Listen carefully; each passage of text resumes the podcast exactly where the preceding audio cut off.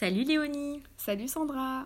Dans ce podcast, on va vous présenter, autour de conversations informelles, des témoignages de personnes qui sont parties vers l'inconnu et qui vont nous expliquer leur parcours et le ressenti de leur expérience au-delà des frontières.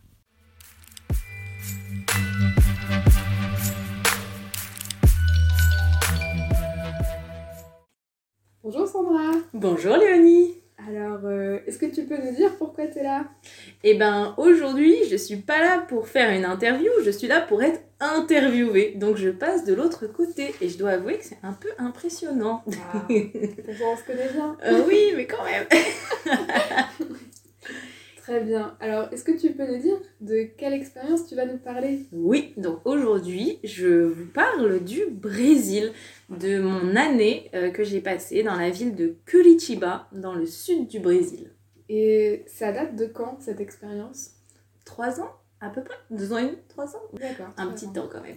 Enfin, le départ. Bah, Est-ce que tu pourrais peut-être commencer par dire euh, le contexte dans lequel s'est inscrit, euh, inscrite cette expérience? Ouais, donc euh, l'avant, comment je- j'ai décidé de partir là-bas, Ouais, et puis dans quel cadre aussi t'es partie? Ouais, alors euh, c'est un peu rigolo. En fait, euh, je terminais ma licence, enfin un diplôme universitaire que j'ai fait après ma licence. Et bah, il fallait penser à la suite. Et la suite que je voyais, c'était un master de FLE, donc français langue étrangère. C'était d'ailleurs un diplôme universitaire de français langue étrangère que je venais de terminer, donc pour enseigner le français aux étrangers. Et euh, donc je voulais m'inscrire dans mon master et je suis le genre de personne qui sait jamais trop comment on s'inscrit dans les trucs administratifs. Donc euh, je me rappelais déjà plus comment on se réinscrivait à la fac. Alors j'étais sur le site de la fac et, euh, et je cherchais euh, comment était la procédure pour m'inscrire en M1. Et quand j'ai cherché euh, master FLE, j'ai découvert qu'il y avait le master normal dans, où je comptais m'inscrire à Grenoble et qu'ils avaient aussi une option Brésil. Alors, ça faisait quand même un certain nombre d'années que j'étais dans cette fac et j'avais jamais entendu parler d'un truc en rapport avec le Brésil. Et je me suis dit, c'est quoi ça? Et j'ai cliqué dessus et j'ai découvert que c'était une sorte de double master, mais dans le fleu, avec le Brésil. Euh, Il y avait très peu d'informations. Alors, euh, bah, j'ai envoyé un mail pour dire euh, bonjour, est-ce que vous pourriez m'expliquer de quoi ça parle? Parce que j'avais jamais entendu parler de ça. Et finalement, ils m'ont répondu, ils m'ont donné un rendez-vous pour répondre à mes questions en face à face et il s'avère que c'était un double master dans le sens où on réalise à la fois un master français et un master brésilien en même temps, donc un an en France, un an en Brésil et avec un an de stage comme professeur de français dans l'université au Brésil en parallèle des cours pendant la deuxième année et je me suis dit oh intéressant Hmm. c'est ça Ok, donc t'as un peu atterri là-dedans par hasard? Ah, c'était un pur hasard. C'était vraiment un hasard parce que euh, donc c'était euh, pendant cette année euh, où euh, bah, j'étais encore en diplôme universitaire. J'avais jamais entendu parler de ce double diplôme et à vrai dire, j'étais pas vraiment sûre de vouloir y postuler. Moi, je voulais juste des informations. Sauf que, euh, bah, comme j'ai dit, ils m'ont donné un rendez-vous en présentiel, donc euh, bah, j'y vais. Et c'était à la pause, je travaillais à côté des études comme serveuse, donc moi je m'étais vraiment pas mis en mode entretien, quoi. Moi j'allais demander des questions, et donc j'étais là avec mon uniforme et pas dans mon, pas dans mon moment le plus euh, élégant. Et euh, j'arrive là-bas et euh, donc je, pose mes petites questions à ce monsieur qui était le responsable à l'époque de ce double diplôme. Et puis, bon, j'ai fini mes questions, mais lui, il a beaucoup de questions. Et les questions, bah, s'éternisent, s'éternisent, s'éternisent. Et je me dis, mais en fait, est-ce que je suis en train de passer un entretien là? Et oui. Sauf que moi, je, je savais pas en fait. En arrivant là-bas, je savais même pas l'entretien de quoi. Enfin, je savais même pas ce que c'était en fait avant d'arriver.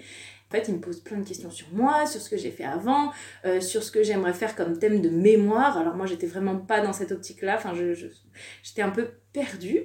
Et bah, je, je suivais ces questions, quoi. Et, euh, et de au fur et à mesure, je me suis rendu compte que oui, c'était effectivement un entretien. Il me posait des questions très claires sur comment je me verrais au Brésil, si je pensais que j'en étais capable, que c'était quelque chose de très difficile parce qu'il fallait à la fois valider le master français, le master brésilien et aussi faire travailler pendant un an comme prof en me disant euh, est-ce que vous pensez que vous en êtes capable? Et puis moi, comme je m'étais pas vraiment préparée à un entretien et que j'allais là-bas un peu, enfin j'étais allée à ce rendez-vous un peu au hasard, bah je faisais un peu la maline et euh, j'ai dit une phrase que j'ai jamais oubliée et que j'ai beaucoup regretté ensuite. Je lui ai dit euh, Moi j'adore les défis, vous savez. Ah. et je me redis souvent Qu'est-ce qui m'est passé par la tête? Pourquoi j'ai dit ça? Et en fait, eh ben, euh, ça a duré 50 minutes. Alors moi je venais pour poser trois questions, 50 minutes plus tard. Et il m'a dit D'accord, bah, je peux rien vous promettre pour l'instant, vous êtes la première candidate, mais on vous recontactera. Et je suis sortie de là en ayant eu un entretien pour quelque chose que sans le savoir. Quoi. Et, et en fait, ben, j'ai été prise. Mmh. Et comment tu t'es sentie à l'issue de l'entretien avec toutes les informations qu'il t'avait données, euh, en dehors du fait d'avoir dit que tu étais motivée par les défis euh? Euh, Je pense que j'étais surtout confuse et que je voyais ça de manière un peu irréelle. Dans le sens où ben, 50 minutes avant, je savais pas ce que c'était, 50 minutes plus tard, j'avais postulé à quelque chose. Et en fait, ben, moi, typiquement, je savais même pas où c'était la ville de Curitiba. Et je parlais pas portugais. Et en fait, j'avais aucune idée de tout ce que ça, ça représentait. Et, euh, et, je suis retournée au travail, au restaurant, en sachant pas très bien ce qui m'était arrivé cet après-midi-là. Et, euh, et, je me rappelle que c'est un peu le soir, dans la nuit, où j'ai commencé à me dire, mais il s'est passé quoi aujourd'hui? Dans quelle faille je suis tombée? Et, euh, et je me rappelle euh, être dans mon lit et d'aller sur Google Maps et euh, de taper bah, Curitiba sur Google. Et euh, ah, ah ouais, c'est vraiment au Brésil, quoi. Et, et, je regarde et je vois que c'est dans le sud du Brésil. Et, et, et en fait, j'avais fait, avant ça, j'avais fait un an d'échange au Japon, en échange universitaire. Et pendant cette année-là, j'avais rencontré beaucoup de Brésiliens avec qui je m'étais très, très, très bien entendue. Et je regardais eux, leur ville où elle était. Et je me rends compte qu'ils étaient au nord. Et moi, c'est le sud du Brésil. Et le Brésil, c'est continental. Donc en fait, j'aurais pu être dans un pays qui avait rien à voir. C'était la mhm. même chose, tellement c'était loin. Donc euh, là, je prends vraiment conscience de ce que c'est. Et qu'en fait, j'ai aucune idée de ce que c'est. Et, euh, et, du coup, je regarde euh, cette ville sur cette carte et des photos sur Google. Et je me dis, mais, mais qu'est-ce qui s'est passé? Et après, je me dis, bon, bah, je vais, je vais pas trop, trop y compter parce que euh, bah, j'ai fait ça un peu au hasard. Je doute euh, d'avoir fait mes preuves étant donné que je savais même pas que c'était un entretien. Enfin, euh, et que c'est quelque chose aussi de très sérieux et qui a l'air très dur. Et moi, j'arrive là avec mon uniforme de restaurant japonais, en savant, sachant pas trop ce que je fais là. Donc, j'y croyais pas trop mais, et ça me paraissait vraiment irréel. Et euh, je reviens un petit peu en avant. Bien sûr. Là, quand tu avais fait tes recherches à la fin de ton DU, diplôme mhm. universitaire, ouais. quand tu as vu qu'ils avaient ce master ou ce DU, euh, c'était le master? C'est le double master. Le double master, voilà, euh, avec le Brésil. C'était quoi l'image que toi t'en avais du Brésil? Est-ce que quand tu as vu ce mot, tu t'es dit ah yes, une destination qui m'intéresse ou au contraire, bah ça aurait pu être, euh, je sais pas, n'importe quel autre pays, ça t'aurait aussi été intéressé, quoi.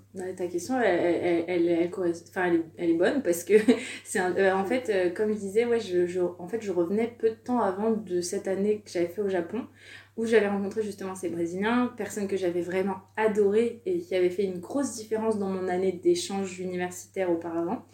Et, et quand j'ai vu Brésil, bah, j'ai pensé à eux et euh, bon, peut-être que ça aidait qu'on avait été ensemble en échange universitaire et qu'on avait fait la fête toute l'année, mais évidemment, j'imaginais des personnes bah, sympathiques, euh, avec qui on passerait des bons moments, et puis, euh, ouais, je, je, visualisais mes amis, en fait. Et je m'étais dit, mais ah, incroyable, on pourrait, on pourrait se revoir, en fait. Ça, ça avait donné une dimension que j'avais pas pensé possible. Et aussi cette année au Japon, enfin j'avais pas rencontré que des Brésiliens là-bas, euh, bien sûr j'avais rencontré des Japonais, mais j'avais rencontré des gens du monde entier dans la résidence universitaire où j'avais été. Et ça avait euh, nourri en moi l'envie d'aller dans d'autres pays euh, étrangers. Et donc ça aurait pas été le Brésil, ça m'aurait sûrement intéressé quand même. Mais du fait que j'avais des amis brésiliens, j'avais une image super positive et ça avait décuplé mon intérêt. Je sais pas si j'aurais envoyé un message si on m'avait dit que par exemple c'était, euh, je sais pas, en République tchèque par exemple, alors j'ai rien contre la République tchèque, mais justement j'avais peut-être pas euh, ces images extrêmement positives mmh. auparavant. Oui, du coup, avais, euh, il y avait quelque chose déjà d'un peu familier avec cette destination. Ouais, ouais. Bah, je me disais, euh, ce serait génial, euh, je pourrais les revoir. Euh, il m'avait dit, oui, il faudra que tu viennes pour le carnaval, nous rendre visite. Et là, je me disais, mais et si je leur disais ça? Et si je leur disais, bah, vous savez quoi, les gars, euh, j'arrive. Mais euh, je savais pas encore que c'était une ville qui avait rien à voir et qui était à l'autre bout du pays. J'étais dans le, dans le faux. Mais. Et en dehors de ces amis qui ont impacté un peu l'image en, de façon très positive que tu avais du Brésil, est-ce que Là, tu mentionnes le carnaval, il y avait d'autres clichés un peu que tu avais sur le pays en tant que tel Bah oui, bah, je pense que j'avais tous les clichés de base qu'on a sur le Brésil en fait. Je pense que euh, je voyais des plages, je voyais, bah, je pense que sans parler de mes amis, je voyais des gens qui aiment faire la fête, qui aiment s'amuser, qui sont gentils, qui sont ouverts. Je voyais euh, des gens qui dansent tout le temps. Je voyais vraiment tous ces clichés qu'on a et, et, et, en fait, bah, je, ouais, je, voyais, je voyais vraiment ça, je voyais ce côté-là. Euh, et je pense que euh, en parlant avec les gens de cette idée, parce qu'une fois que je me suis retrouvée à passer cet entretien, bah, ce que j'ai fait, j'ai prévenu tout le monde en disant Vous savez pas ce qui m'est arrivé aujourd'hui J'ai passé un entretien. Et tout le monde était là ah bon? Et, euh, et ben là, je me suis confrontée au fait qu'il y avait un stéréotype fort aussi au point de vue de la dangerosité Mhm. du Brésil que moi, j'avais pas forcément en tête. Mais euh, ça m'a fait, bah ouais, ça, ça a mis dans mon esprit la, la graine de la petite peur de ah oui, c'est vrai qu'il pourrait y avoir ça, quoi. C'est quand même euh, l'Amérique latine. Ouais. Ah, d'accord. C'est venu noircir euh, le tableau.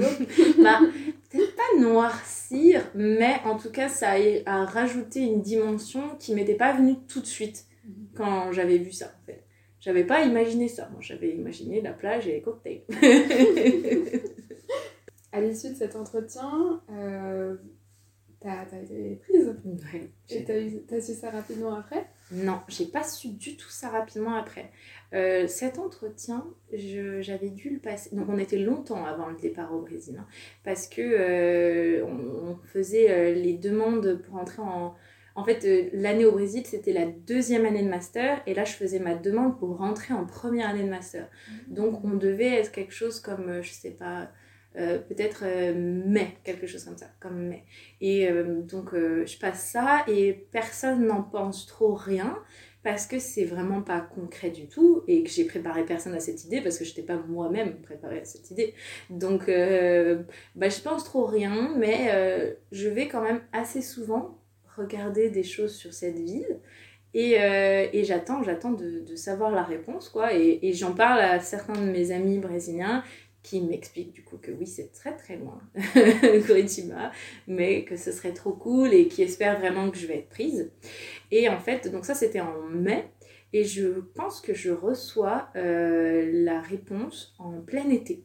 Donc c'est vraiment l'été, euh, on est plusieurs mois après, et, euh, et je me rappelle, je suis...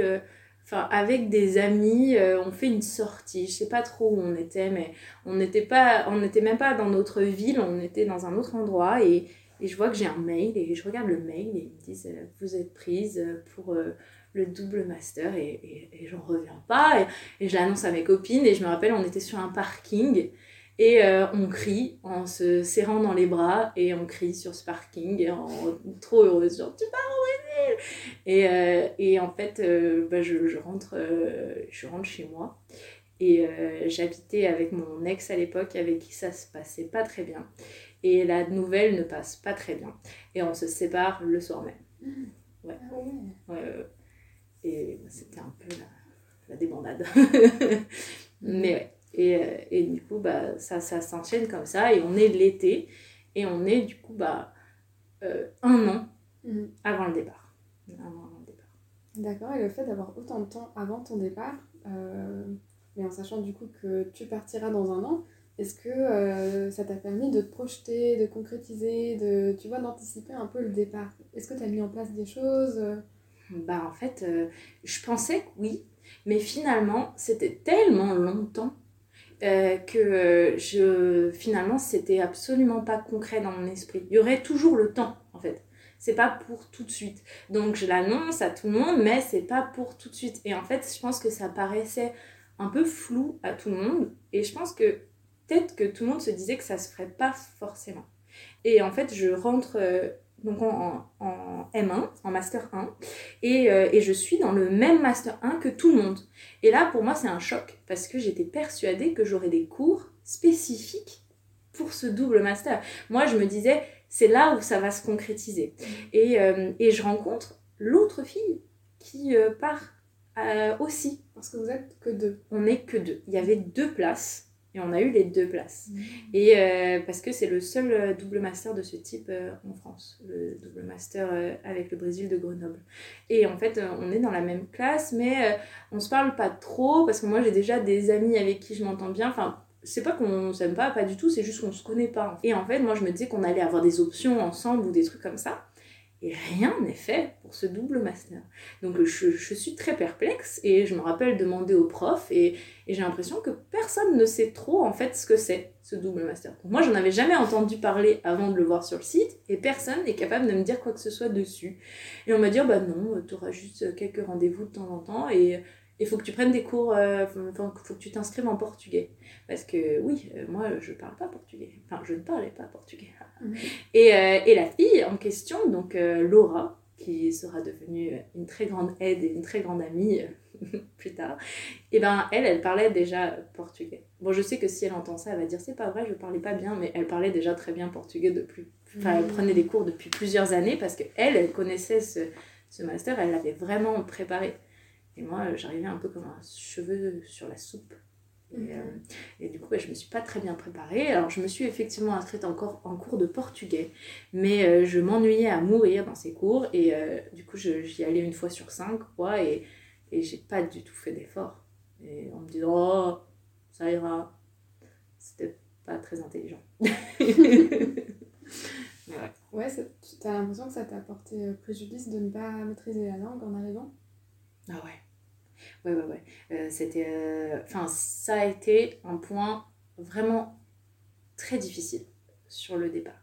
Parce qu'il faut se dire aussi que dans cette année que j'ai eue pour me préparer et que du coup, bah, j'ai rien eu pour me préparer, ben, on m'avait dit, en fait, et on m'avait dit à l'entretien aussi, que euh, parler portugais n'était pas nécessaire.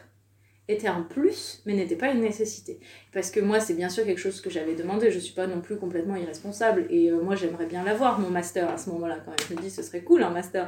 Et, euh, et alors, en fait, j'avais demandé euh, ce que, comment ça allait se passer au point de vue du portugais. Et, et on m'avait dit, non, non, mais il y a des cours disponibles en anglais. Et alors, je me suis dit, bah, bah très bien. Mhm. Donc, en fait, je voyais le, le portugais comme quelque chose d'utile, mais pas absolument nécessaire avant mon départ. Je me suis dit, bon, bah, les cours seront en anglais, je vais me faire des amis qui parlent anglais et j'apprendrai euh, le portugais sur le tas, en fait. Et je voyais pas ça comme un obstacle. Et j'avais tort. ouais, j'avais tort. Pourquoi? Bah, en fait, euh, il n'y avait pas vraiment de cours en anglais. Donc, je me suis retrouvée parachutée dans des cours niveau master en portugais, où je ne comprenais rien. Et où moi, je savais juste dire je m'appelle Sandra. Donc, euh, c'était pas mon meilleur choix et ça a été un stress énorme. Et aussi, presque personne, en tout cas, je je enfin, je veux, je veux critiquer personne en disant ça, mais moi, j'avais la sensation que personne ne parlait anglais et en même temps, c'était aussi naïf de ma part. Enfin, on peut pas partir à l'étranger et attendre des gens qui parlent anglais. C'est normal qu'ils parlent. Enfin, c'est totalement compréhensible qu'ils parlent pas anglais. Je pense qu'il y a plein de gens qui viennent en France et qui se disent oh là là, ils parlent pas anglais en France. Mais c'est juste que pour moi, euh, j'avais pas imaginé que, que si peu de personnes allaient parler anglais. Et j'avais surtout pas imaginé qu'à la fac, il y aurait pas les cours qu'on m'avait dit que j'aurais. Mm. Et alors, je me suis retrouvée euh, ben, euh, fraîchement débarquée euh, à ne rien comprendre. rien du tout. Ça avait été pas drôle. Ok, donc on pourra creuser ça un petit peu après. Alors, je vais retourner au... avant ton départ. Ouais. T'avais- tu m'avais parlé un peu de, de l'image aussi que les gens autour de toi avaient du Brésil. Et euh, qu'est-ce qui ressortait à l'idée de ton départ pour quand même un an, si j'ai bien compris, une année Ouais. universitaire? Bah, disons que comme il y a eu un an avant que je parte et que j'étais déjà partie au Japon avant, je pense que mes amis proches n'étaient pas surpris. Et euh, étaient plus, euh, si je peux me permettre de le dire comme ça, impressionnés. En mode, waouh, tu pars au Brésil, trop cool, trop bien, on va venir te rendre visite. Et, euh, et du coup, j'avais beaucoup ce discours-là, en mode plutôt, ah, c'est génial pour toi. Mais bien sûr, euh, enfin, ils étaient pas en mode, oh, on est débarrassé, c'est trop bien. Mais enfin, ça, ça, ça coulait de source que ça allait être dur d'être loin. Parce que, bah voilà, euh, j'ai quatre meilleurs amis dont je suis très proche, j'ai ma famille dont je suis très proche. Donc ça, on savait que ça allait pas être facile, mais on se disait, euh, on va essayer de se voir, euh, c'est trop bien, on va s'appeler tout le temps. Donc, euh, je pense que tout le monde était plutôt, n'avait pas vraiment conscience de ce que ça voulait dire, était plutôt content. Je pense que dans ma famille, on s'inquiétait peut-être un peu du côté sécurité dans la rue, c'est normal, bon, parce que je suis une personne qui aime beaucoup porter des jupes ou des talons ou des choses comme ça. On m'avait dit, Sandra, au Brésil, tu vas mettre des jeans et des baskets, par contre. Hein. Mais euh, en fait, euh, j'ai raconté que le jour où j'ai appris que j'allais partir au Brésil, je me suis séparée de mon ex. Ce que j'ai pas raconté, c'est que six mois plus tard, j'ai rencontré mon copain. Et que, en fait, j'avais un copain avant de partir. Mmh. Et que j'ai toujours. enfin, j'espère. mais mais au moment de partir, bah, euh, c'était une relation que j'avais pas pris. Enfin, que j'imaginais pas arriver. En fait, elle est arrivée soudainement.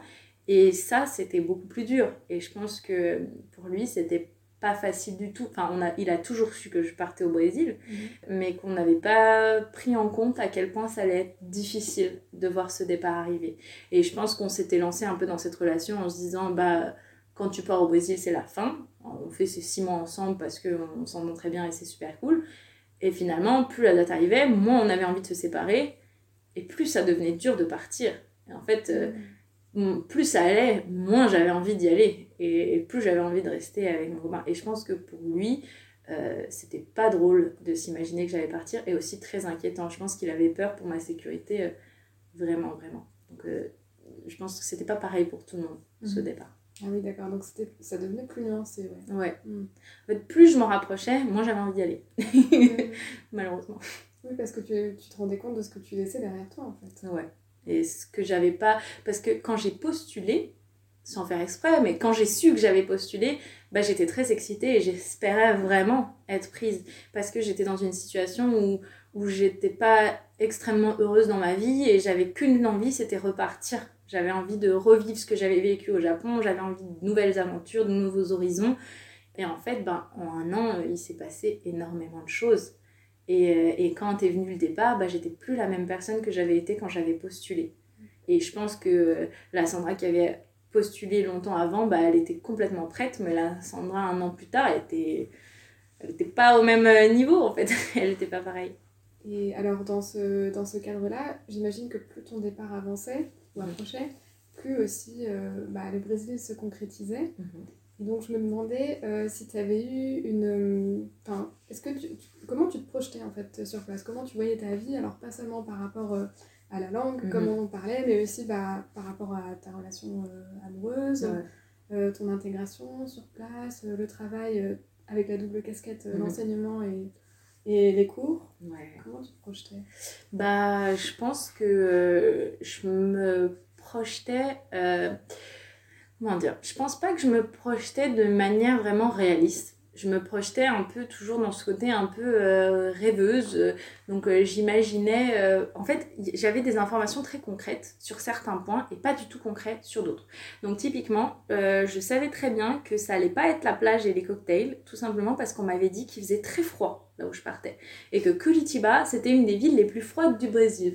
Donc moi j'ai un peu rigolé parce que bon, j'habite quand même dans, dans les Alpes le froid on connaît quoi. Et le Brésil oh, le froid. Et puis après j'ai regardé sur internet et je me suis dit ah! Et, euh, et il faisait pas du tout plus froid que chez moi en France.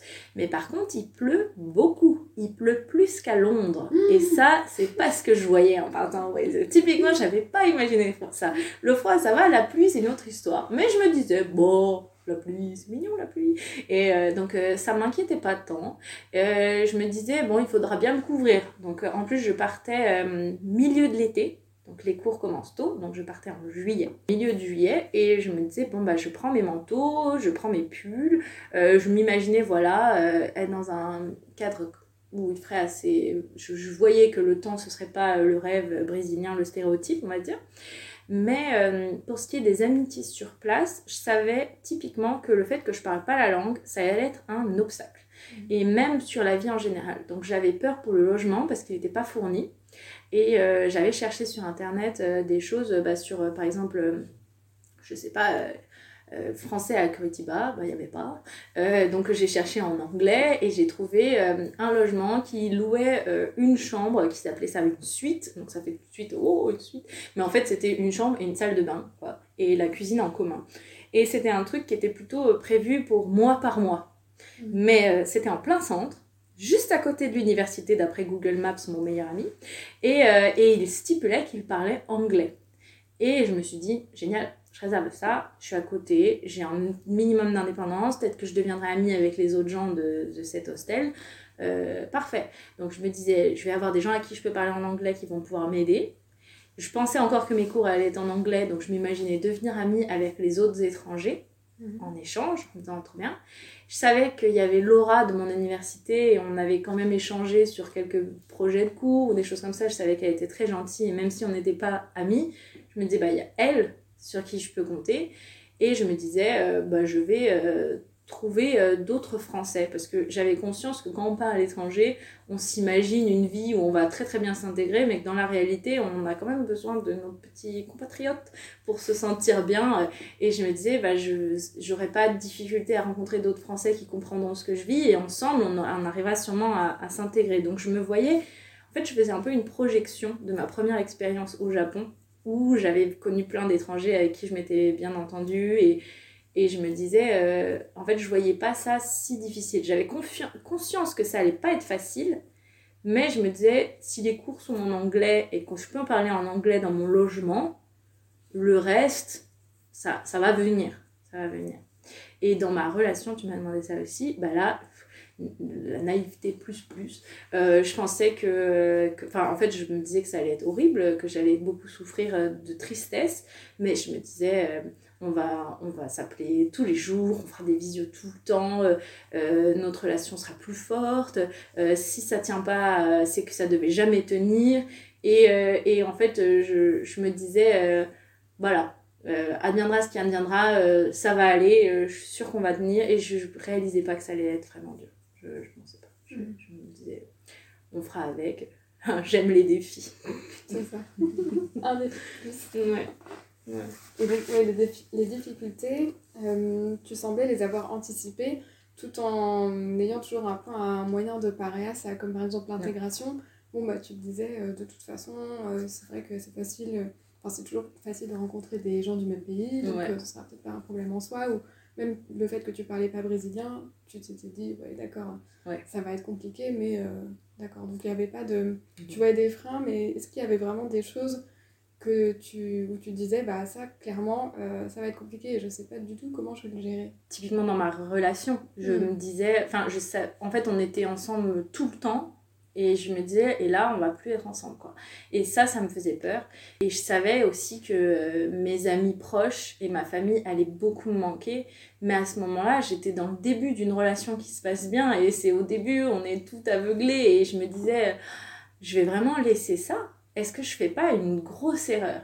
Et j'étais dans un dilemme entre me dire, euh, si je perds une relation très très bonne pour aller euh, au Brésil, est-ce que c'est vraiment, est-ce que, est-ce qu'il faut vraiment le faire? Est-ce que c'est vraiment un pari que je veux prendre? Et, et ça, euh, j'avais très peur de me sentir euh, vraiment triste et j'avais peur de me sentir vraiment seule. Parce qu'au final, je partais sans personne de proche. Et en fait, les choses que j'avais réussi à anticiper, c'était des choses que j'avais vécues dans ma première expérience. Sauf que ma première expérience au Japon, j'étais partie avec ma meilleure amie. Donc c'était pas la même chose. Tu savais, je savais toujours qu'on allait être à deux.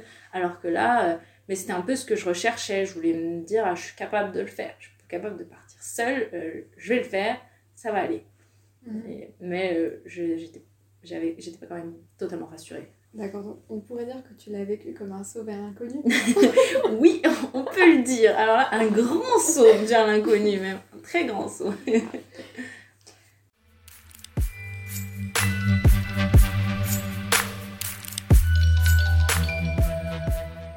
Alors, euh, si on avance un petit peu, oui. euh, et euh, est-ce que tu peux nous raconter un peu bah, tes premières impressions euh, Comment s'est passée ton arrivée sur place? Oh là là, ce podcast va durer trois heures. Quand, déjà, quand on est parti de France, enfin, quand on est allé, donc moi j'habite, enfin, mes parents habitent en Savoie, donc mes parents m'ont accompagnée à l'aéroport pour aller à Paris. Nous voilà partis pour Paris, et dans la voiture, j'arrêtais pas de me dire, il faut faire demi-tour. Il faut faire demi-tour, il faut faire demi-tour. Je partais vraiment bah, à reculons, mais vraiment. et euh, et euh, Laura de ma classe était déjà là-bas et m'avait envoyé un mail pour me raconter comment ça se passait. J'ai son mail dans la voiture et elle me dit que la ville n'est pas très belle et que bah c'est pas ouf ouf quoi et je me dis oh là là là là là là je veux plus partir. Et mais je dis rien à mes parents et je suis à l'arrière de la voiture et je suis en panique totale et, on, bah, et mon père, très très gentil, euh, et ma mère aussi, me, me disent euh, Sandra, on peut encore faire demi-tour. Je pense qu'ils le voyaient, hein, que j'étais pas. Et, ils n'arrêtaient pas de me dire euh, tu, si tu veux, tu pars au début, et si ça va pas, c'est pas grave, tu fais demi-tour, nous on t'aide, tu restes 15 jours, si ça te plaît pas, tu reviens. Et je les remercierai jamais assez de m'avoir dit ça, parce que finalement, je crois que s'ils m'avaient pas dit ça, c'est pour ça que je serais pas partie. Enfin, mm. hmm, peut-être pas, je pense que je serais partie dans tous les cas, mais en tout cas ça a été un petit peu une bouée de, sauvetage dans cette marée d'incertitude. Donc on arrive à Paris, c'est euh, le 14 juillet, c'est euh, la veille de la Coupe du Monde de foot que la France a gagné. Mais là, on est à la veille. Et euh, j'avais suivi toute la Coupe du Monde avec mon copain. Et alors là, bah, voilà, je, je sais qu'il va y avoir la Coupe du Monde quand moi, je serai dans mon vol jusqu'au euh, jusqu'à Sao Paulo. Et euh, donc euh, c'est un sentiment étrange et c'est le 14 juillet et tout le monde fait la fête et nous on est dans un petit hôtel et je pars le lendemain. Et l'une de mes meilleures amies qui était en stage à Paris à ce moment-là vient le lendemain me voir à l'aéroport pour me dire au revoir et il y a mes parents et elle qui me font des grands coucous avant que je parte et je monte des escalators et je pleure un maximum. Et, et du coup, bah, là, il faut partir. Et, euh, et en fait, ce jour-là, j'ai mis mon, mon t-shirt aux couleurs de la France parce que je savais que c'était la finale. Et c'était un petit peu ma manière bah, je quitte la France mais je prends un peu la France avec moi quand même. Et alors je suis dans le vol et il y a plein de problèmes. L'avion part avec beaucoup beaucoup de retard mais on part.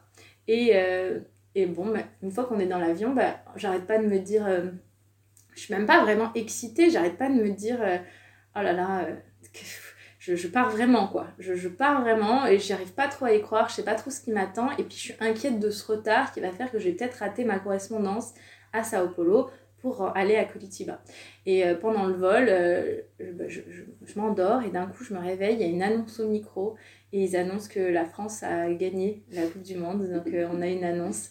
Et, et du coup, on, enfin, beaucoup de personnes se mettent à applaudir et à crier, euh, moi y compris, et, y compris et, et, je suis heureuse et en même temps je me dis ça va être la grosse fête et je vais même pas être là. et, euh, et alors j'arrive ce lendemain de Coupe du Monde, mais en fait j'arrive d'abord à Sao Paulo donc très tard. On a effectivement raté la correspondance. Et le deuxième vol a beaucoup de retard. Et en fait, à Sao Paulo, euh, je me rends compte que je dois récupérer mes valises pour les réenregistrer sur le deuxième vol. Euh, chose que j'avais pas vu venir. Donc j'avais déjà fait le très très long vol, euh, ça sans problème. Et là, il faut récupérer mes valises et comprendre où il faut les enregistrer. Je vais voir le personnel de l'aéroport, je lui parle en anglais, et il me fait comprendre qu'il ne parle pas anglais. Et là, c'est mon premier choc. Là, c'est mon arrivée au Brésil. Bien, bien, bien, je suis à l'aéroport, il ne parle pas anglais. On est dans un aéroport, il ne parle pas anglais. Et je me dis, oulala, je vais voir une deuxième personne, il ne parle pas anglais non plus. Et je me rends compte qu'en fait, bah, il parle pas anglais et que ça va pas être drôle cette affaire.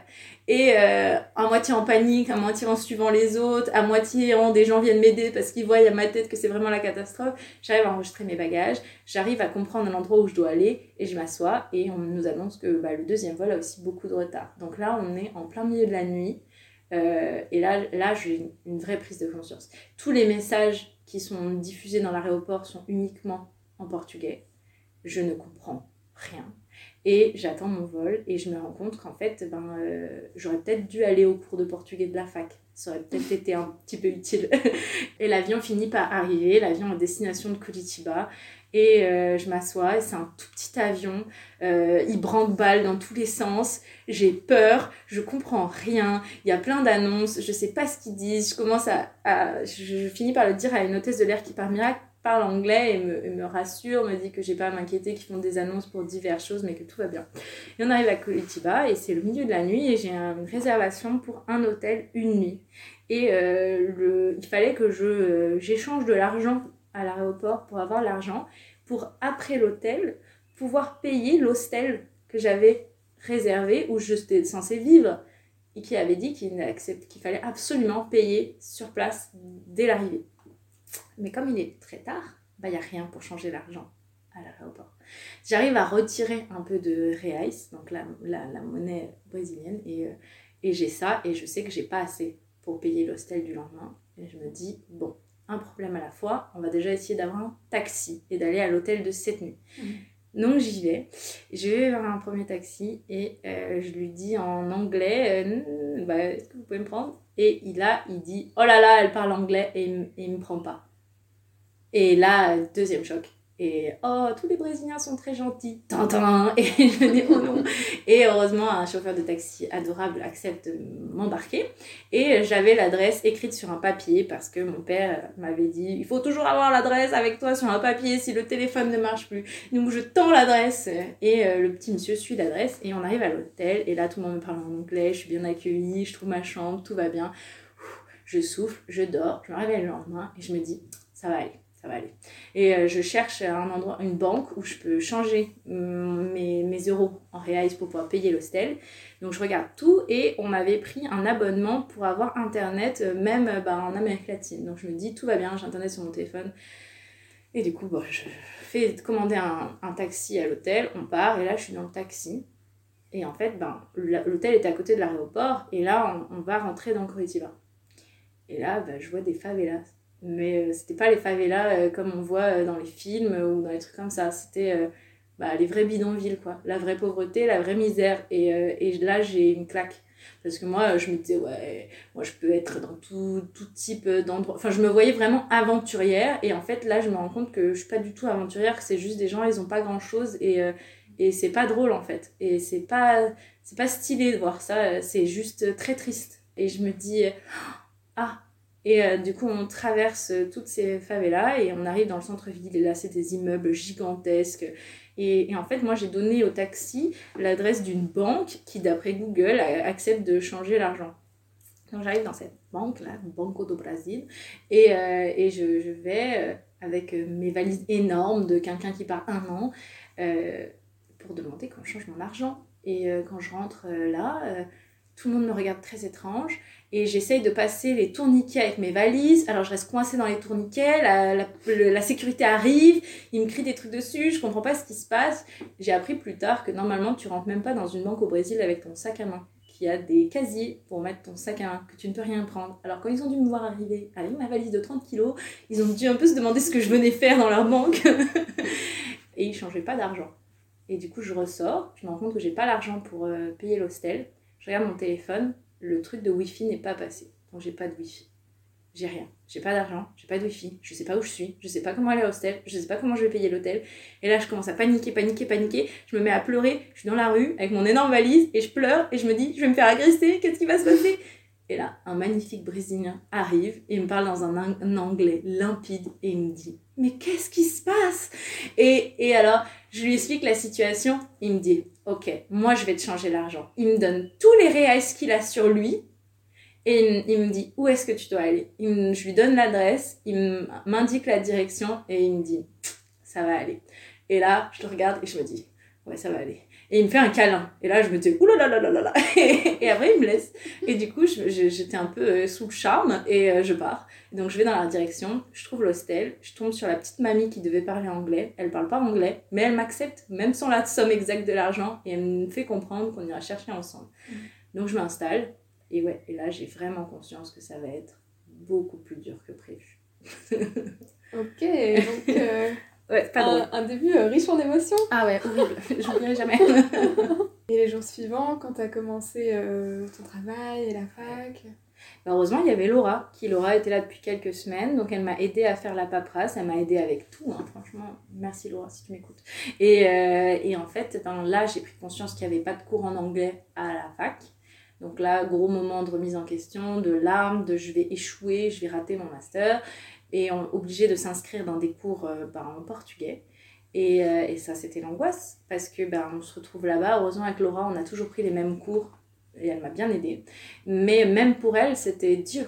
Même pour elle, c'était dur. On ne s'attendait pas à cette réalité. Donc on se retrouve avec plein de gens euh, en master que des Brésiliens, aucun étranger, et à suivre des cours de niveau de master dans une langue où je ne sais rien dire.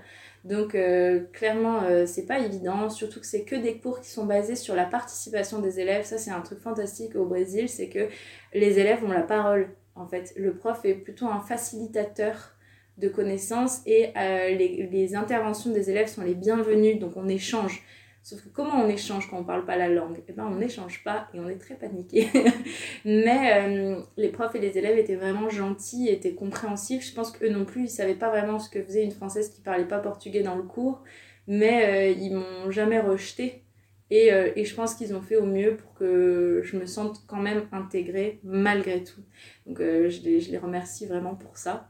Et donc ça, c'était vraiment une grosse source d'angoisse au départ, mais qui finalement allez, quand j'y repense, tout le monde faisait pour que ça se passe bien, mais pour moi, euh, me dire que j'allais passer bah, trois heures dans ce cours à rien comprendre, rien pouvoir dire, bah, c'était pas très évident et je me sentais coupable pour les autres, pour le prof qui devait se demander ce que je faisais là.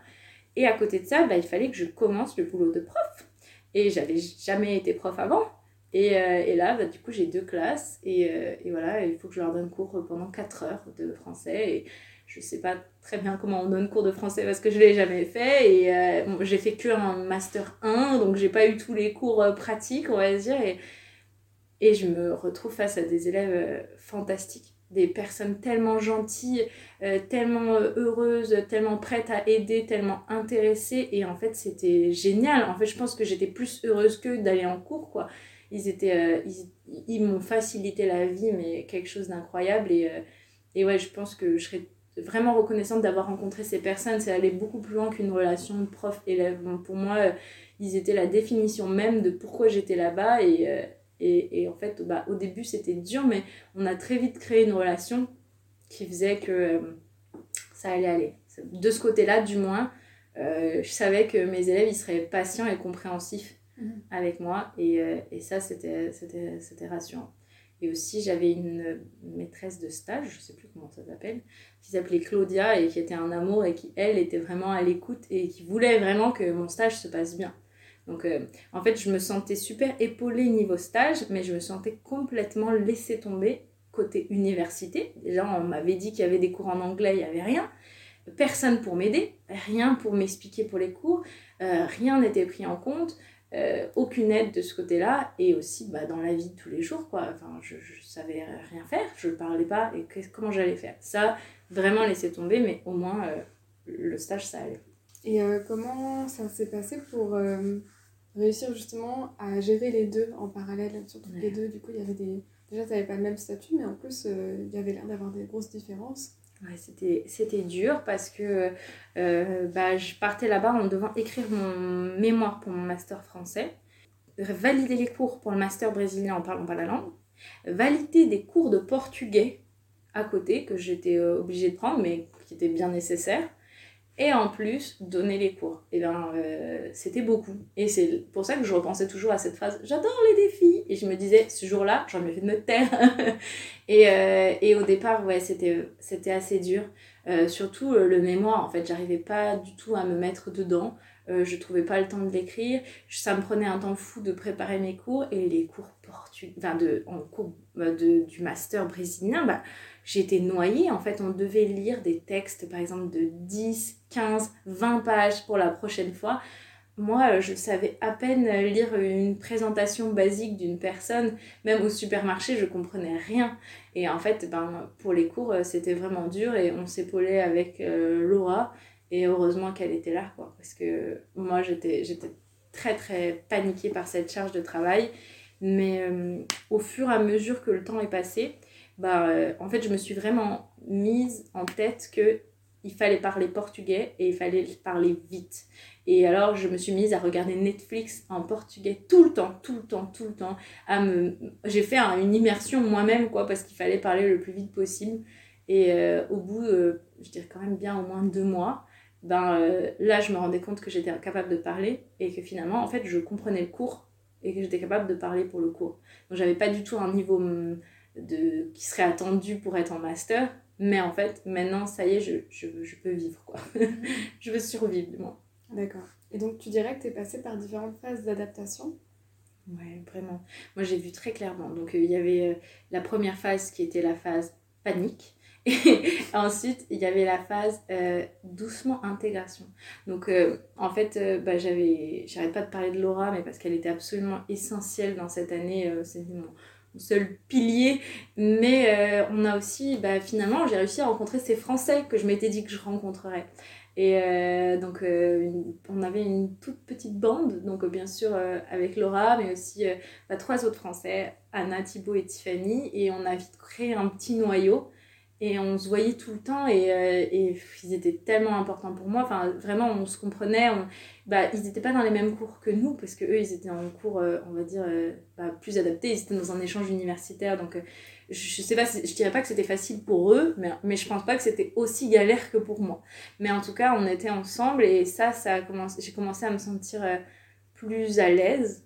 Et euh, je prenais mes marques au travail, je commençais à parler plus portugais et aussi je m'étais inscrite à un système de tandem. Et euh, on m'a mis en, en paire avec une étudiante brésilienne qui s'appelait Andrea euh, une personne vraiment fantastique, très gentille, très ouverte, et en fait qui s'est mis en tête de m'aider, quoi. Et, euh, et elle m'a présenté à ses amis, et elle m'a présenté à quelqu'un qui est maintenant un de mes meilleurs amis, qui s'appelle euh, José, et euh, qui lui a décidé de me faire découvrir la vie euh, réelle brésilienne, et qui me faisait, bah, qui m'invitait à des soirées, qui me faisait rencontrer ses amis, et qui essayait vraiment de me faire intégrer. Et grâce à eux deux, Andrea et José, ben, petit à petit, j'ai vraiment commencé à me sentir plus chez moi, à avoir plus de repères, et surtout j'avais des gens à qui poser mes questions, et, et qui m'aidaient. Andrea, elle m'a fait faire un grand tour de, de la ville et elle, et elle me présentait tous les endroits d'intérêt, etc. Et elle m'a notamment fait aller dans un, un parc qui s'appelle le Paseo Publico. Et dans ce parc, euh, ils recueillent des animaux euh, qui, ont, qui ont sauvé du braconnage, mais qui ne peuvent pas retourner dans la nature seuls. Et euh, bah, du coup, il y avait plein de perroquets. Et, en fait, j'y allais tous les jours. Et c'était un peu mon, mon, oasis, quoi. Et tous les jours, j'allais là-bas et j'allais voir euh, mon perroquet préféré, que j'avais nommé Coco, dans toute originalité. Et qui me faisait la fête à chaque fois que j'allais le voir. Et je pense que petit à petit, voilà, là, je suis arrivée dans une phase où, je prenais plus mes marques. Mais c'était quand même vraiment dur. Ma, ma relation me manquait, ma vie en France me manquait. J'étais assez triste, je me sentais quand même assez seule et, euh, et j'avais quand même du mal, j'avais quand même du mal, mais grâce à tous ces facteurs-là, petit à petit, ça allait de mieux en mieux. Et je pense que c'est grâce à toutes ces personnes que euh, petit à petit, je me suis vraiment sentie chez moi. D'accord. Et euh, donc, au bout de combien de temps, ça, si tu pouvais un petit peu ouais. dire, tu t'es sentie chez toi là-bas? Je pense au bout de, de 4 mois au bout de quatre mois, je me suis vraiment sentie chez moi. Euh, je me... Mais euh, c'est vrai que euh, du point de vue des difficultés, ben, j'avais pas... Parlé au début du fait que j'avais pas pris en compte la dangerosité. Mhm. Et, et c'était un vrai facteur, c'est-à-dire que j'aurais beaucoup aimé qu'avant de partir, on m'ait tenu au courant des choses que j'aurais dû savoir, dans le sens où moi j'ai la sensation que ma mon université d'origine m'a pas assez mise en. Enfin, m'a pas assez dit ce qui risquait, euh, ce qui pouvait se passer. Je pense que c'est important de montrer aussi les côtés euh, négatifs pour que quelqu'un puisse se préparer mm. aux choses. Ça m'aurait pas empêché de partir, mais heureusement que j'avais Andrea et Junior et mes élèves qui me disaient Bon, bah Sandra, euh, surtout, tu marches pas seule la nuit. On, on, marche pas la nuit. La nuit, on prend un Uber. On prend un Uber pour tout. Et, et qui insistaient énormément là-dessus. Et, qui, et en fait, c'est eux qui ont fait le travail, je pense que, euh, que d'autres gens auraient dû faire, en fait, de m'expliquer ces choses-là.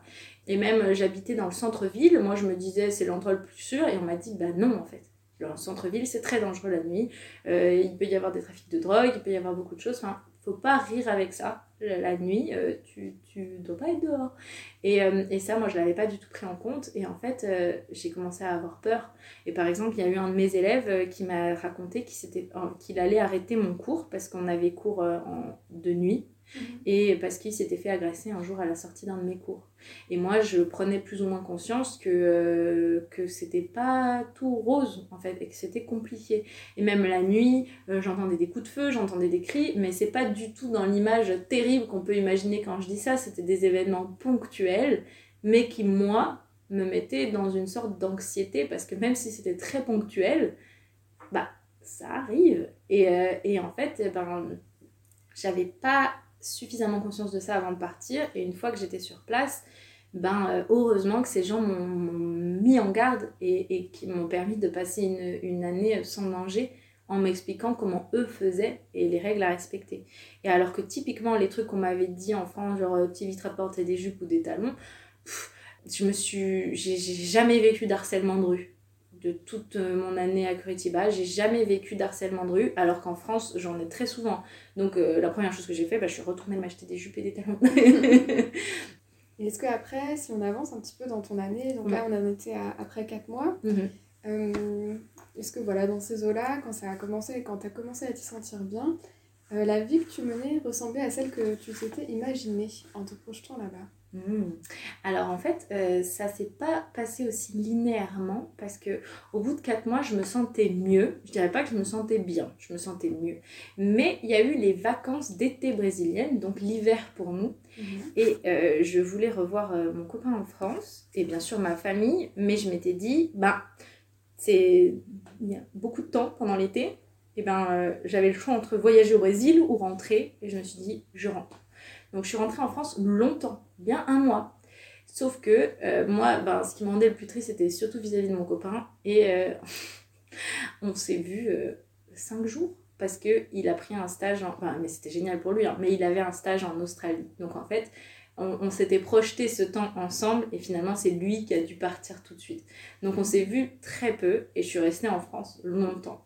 Et en fait quand je suis restée en France, j'ai revu tous mes amis, j'ai vu ma famille, j'étais trop bien, euh, j'ai vu mon frère, enfin j'étais tellement heureuse de retrouver mon cocon qu'il a fallu repartir une deuxième fois.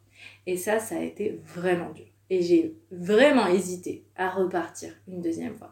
Parce que maintenant que j'étais rentrée chez moi, je voyais tous les côtés négatifs. En me disant ah ma propriétaire brésilienne elle est insupportable elle est tout le temps sur mon dos. Euh, je, je, je, voyais vraiment ces choses toutes les choses qui faisaient que j'avais peur de retourner et que je me disais ce serait si facile de rester. Et là encore euh, mon père m'a dit écoute Sandra si tu veux pas repartir euh, t'es pas obligée. Et mais il y allait avoir le carnaval en mars. Et l'une de mes meilleures amies ben a pris des billets pour euh, venir avec moi au carnaval. Et on, ce carnaval, on n'a pas décidé de le faire à Rio, euh, on a décidé d'aller le faire euh, chez nos amis brésiliens du Japon. Mmh. Donc, je suis retournée pour aller dans le nord du pays au carnaval.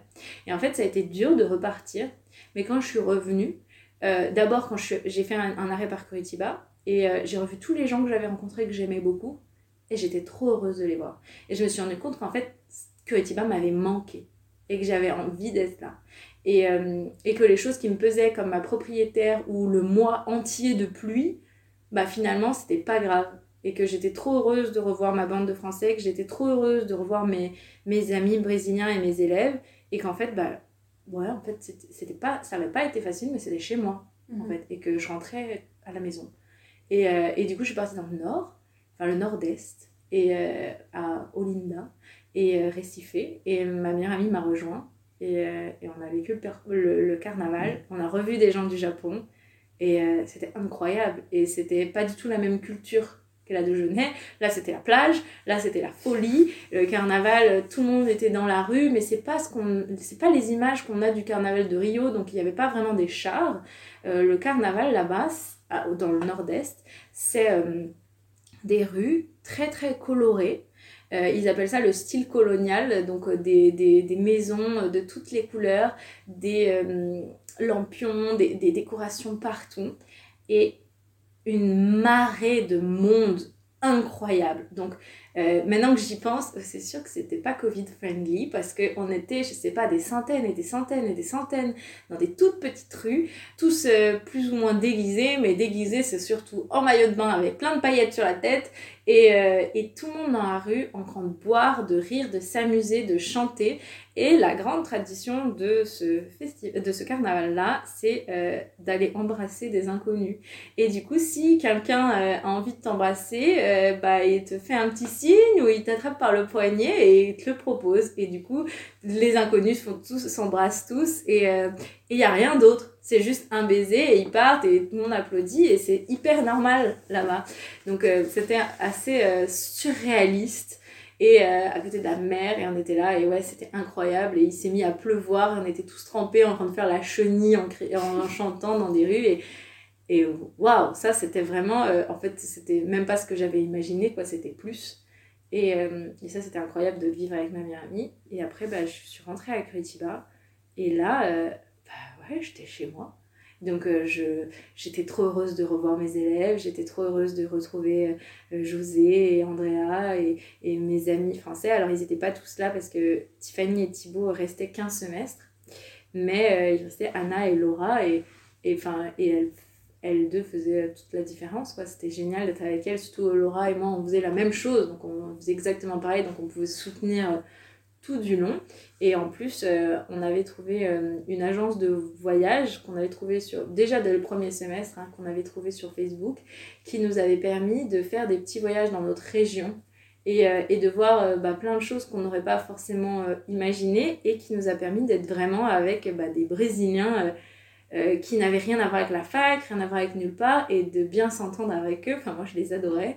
Et, et ouais, ils me parlaient comme s'il parlait, enfin je pense pas qu'il me parlait comme s'il parlait une brésilienne, mais en tout cas, j'avais la sensation que je pouvais vraiment parler avec eux. Mhm.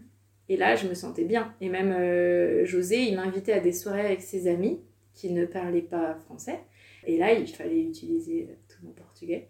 Et, euh, et un jour, j'étais extrêmement fière parce que j'ai fait une blague et tout le monde a rigolé. Mhm. Et il m'a dit, ça y est, maintenant tu peux faire des blagues, ça veut dire que tu sais vraiment parler portugais. et je me suis dit, c'est une étape.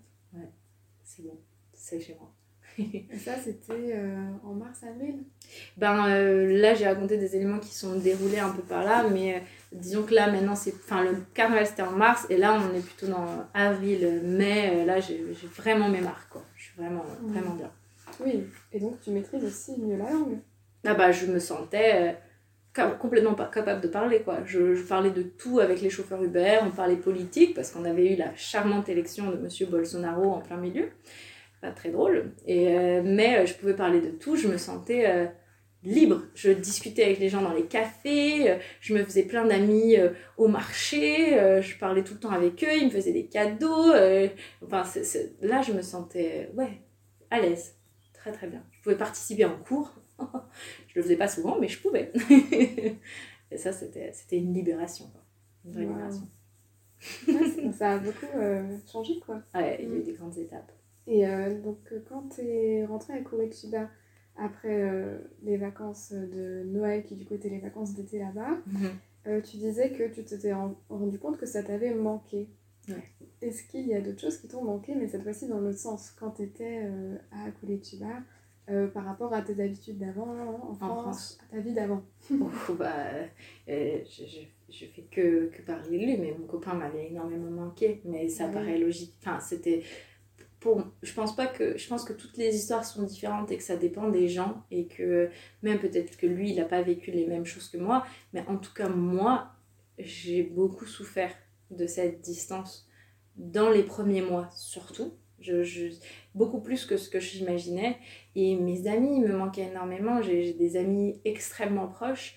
Euh, et, euh, et je, c'était très dur en fait de pas être euh, avec elle et, et, je me sentais un peu sur, sur une autre planète. quoi. J'avais l'impression qu'en fait j'étais ouais, en, en, parallèle de ma vie. Alors ma vie elle continuait, mais moi j'étais pas dedans. Et, et ça c'était dur de pas être dans ma vie. Et en fait, ben, tant que je me sentais comme ça et que j'avais ce manque enfin, qui me prenait vraiment à la gorge, sans parler que ben, j'avais envie de voir euh, mon frère, mes parents et, et, tout, et, mais en plus que j'avais pas mes amis, que j'avais rien de mon cocon, bah, au départ c'était extrêmement dur pour moi et j'arrivais même pas à me motiver à travailler. Euh, mon, mon, mémoire, quelle horreur. Mais je ne pouvais pas m'imaginer parce que bah, je, je, souffrais de ça, de pas être dans ma vie. Et à partir du moment où je me suis sentie dans ma vie au Brésil, bah, c'était beaucoup plus facile pour moi. Et je pense que euh, même, je en fait, je mettais presque une barrière avec mes amis. Je leur parlais très peu et tout parce que bah, ça allait pas et il me manquait trop. Et après, eh ben, j'étais beaucoup plus à l'aise, d'autant plus que je les avais revus pendant, pendant euh, bah, l'été brésilien et que euh, bah, j'étais mieux dans mes bottes. Quoi. Je me disais, bah, en fait, je suis là où je dois être. Mhm. J'avais plus de doute. Je me disais pas, euh, je rentre si ça va pas. Je me dis, ça va très bien. Et je peux rester. Et le fromage. Le fromage, ça me Ah. Mais ouais. Et par rapport à ça, justement, euh, avant que tu aies eu un peu cette, euh, cet instant de, de vérité où tu t'es senti alignée, est-ce que euh, quand tu avais l'impression que la vie, ta vie en France continuait sans toi, euh, ça te, c'était renforcé par le fait que il y a un décalage aussi entre ce que toi tu vivais au Brésil et euh, ce que vivait, euh, bah, ou en tout cas, euh, enfin, la vie qui continuait sans toi en France. Est-ce que les gens aussi, ils, voyaient ça d'un autre œil, ce que tu vivais? Je pense. Je, je, je saurais pas complètement dire comment les, les, mes proches le voyaient, mes proches de France. Je pense que ceux qui me connaissaient le mieux savaient que j'étais pas 100% heureuse. Et, et, euh, et en fait, c'était très étrange parce que euh, je sais pas à quel point je communiquais sur ce que je ressentais. Euh, dans le sens où déjà, t'as pas envie d'inquiéter les personnes. D'un autre côté, ben, tu as un petit peu de fierté quand même. C'est toi qui t'es mis comme une idiote dans cette situation en disant que t'aimais les défis et maintenant tu pleures. et, et, et ouais, t'as as un peu honte, t'as pas envie d'inquiéter. Et, euh, et ouais, je sais pas à quel point j'ai été vocale sur ce, sur, sur ce que. Je sais pas si ça se dit cette expression. Je sais pas à quel point j'ai parlé sur ce que, que j'ai ressenti. Donc je sais pas à quel point ils en avaient conscience, mais je pense qu'en tout cas mes parents savaient qu'il y avait des, des, des côtés qui me pesaient pas mal. Par exemple, euh, surtout le fait de ne pas pouvoir me sentir en sécurité quand, quand je marchais ou des choses comme ça. Et, euh, et je pense que eux, euh, ils le savaient. Et d'un autre côté, ça me pesait parce que pour moi, en fait, j'arrivais pas. J'avais la sensation que personne ne comprenait la mesure de ce que je ressentais. Parce que moi, j'avais envie de parler des choses qui me rendaient triste. Mais d'un autre côté, tout ne me rendait pas triste. Il y avait aussi euh, une immensité de choses qui me rendaient heureuse. Donc, si je me concentrais sur les choses tristes, on allait voir que ça. Si je me, me concentrais sur les choses positives, on allait voir que ça aussi. Et j'arrivais pas à trouver, euh, à, à montrer l'équilibre. Je pense pas qu'en tout cas, j'arrivais à montrer l'équilibre dans ce que je ressentais. Parce que, en fait, c'était pas blanc ou noir, c'était un très joli gris. Donc, euh, il y avait des, des choses qui étaient fantastiques, euh, des îles incroyables, des connaissances euh, géniales. Et puis, il y avait aussi bah, des jours où t'es chez toi, euh, t'es dans ton lit, dans ta petite chambre et t'aimerais bien être à la maison. Et, et je pense que c'était pas facile de le retranscrire et que c'était pas non plus facile à comprendre. Enfin, personne n'était à ma place et, je pense qu'ils étaient juste inquiets que je puisse aller potentiellement mal et qu'ils soient pas avec moi. Et je pense que ça, c'est quelque chose que je ressentais souvent, le j'aimerais bien être avec toi, j'aimerais bien pouvoir t'aider. Et ou alors aussi, bah, ils vivaient des choses dans leur propre vie et moi, j'étais pas là. Et ben, tu peux pas leur demander de me prendre en compte alors qu'ils vivent des choses très importantes. Et euh, enfin, je, je peux pas attendre d'eux que quand ils font des choses importantes, ils se disent Ah, Sandra, elle est pas là. Enfin, donc, euh, je, je pense que oui, il y avait une grosse. euh, il y avait sûrement un décalage entre ce que je montrais et ce que je vivais. Et que c'était sûrement moi qui participais beaucoup. Oui, mais parce que comme tu dis, c'est dur, euh, c'est dur Mhm. même de retranscrire la, bah, le- ouais, la nuance de ce qu'on vit, quoi.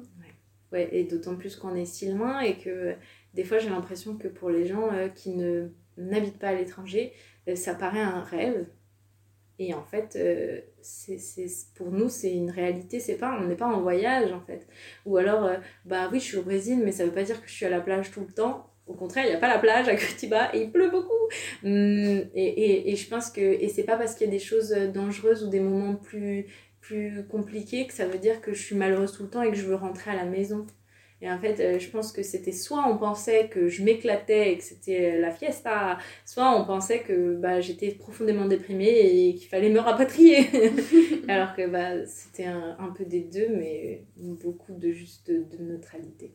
Et est-ce que tu penses que ça, c'est quelque chose qu'on ressent moins, même euh, toi, euh, que tu ressens moins quand tu vis en France Ces moments de haut et de bas? Est-ce que là, ça a peut-être été aussi euh, intensifié? Euh, pendant cette année Ouais, je pense que c'était 100% identifié, mais je dirais pas que c'est la faute du Brésil ou grâce au Brésil non plus. Mais, euh, enfin, bien sûr, il y a un peu de ça, mais je pense que euh, quand t'es loin de tout ce que t'as connu, ben, t'es face à toi-même et, euh, et tu dois vivre les choses.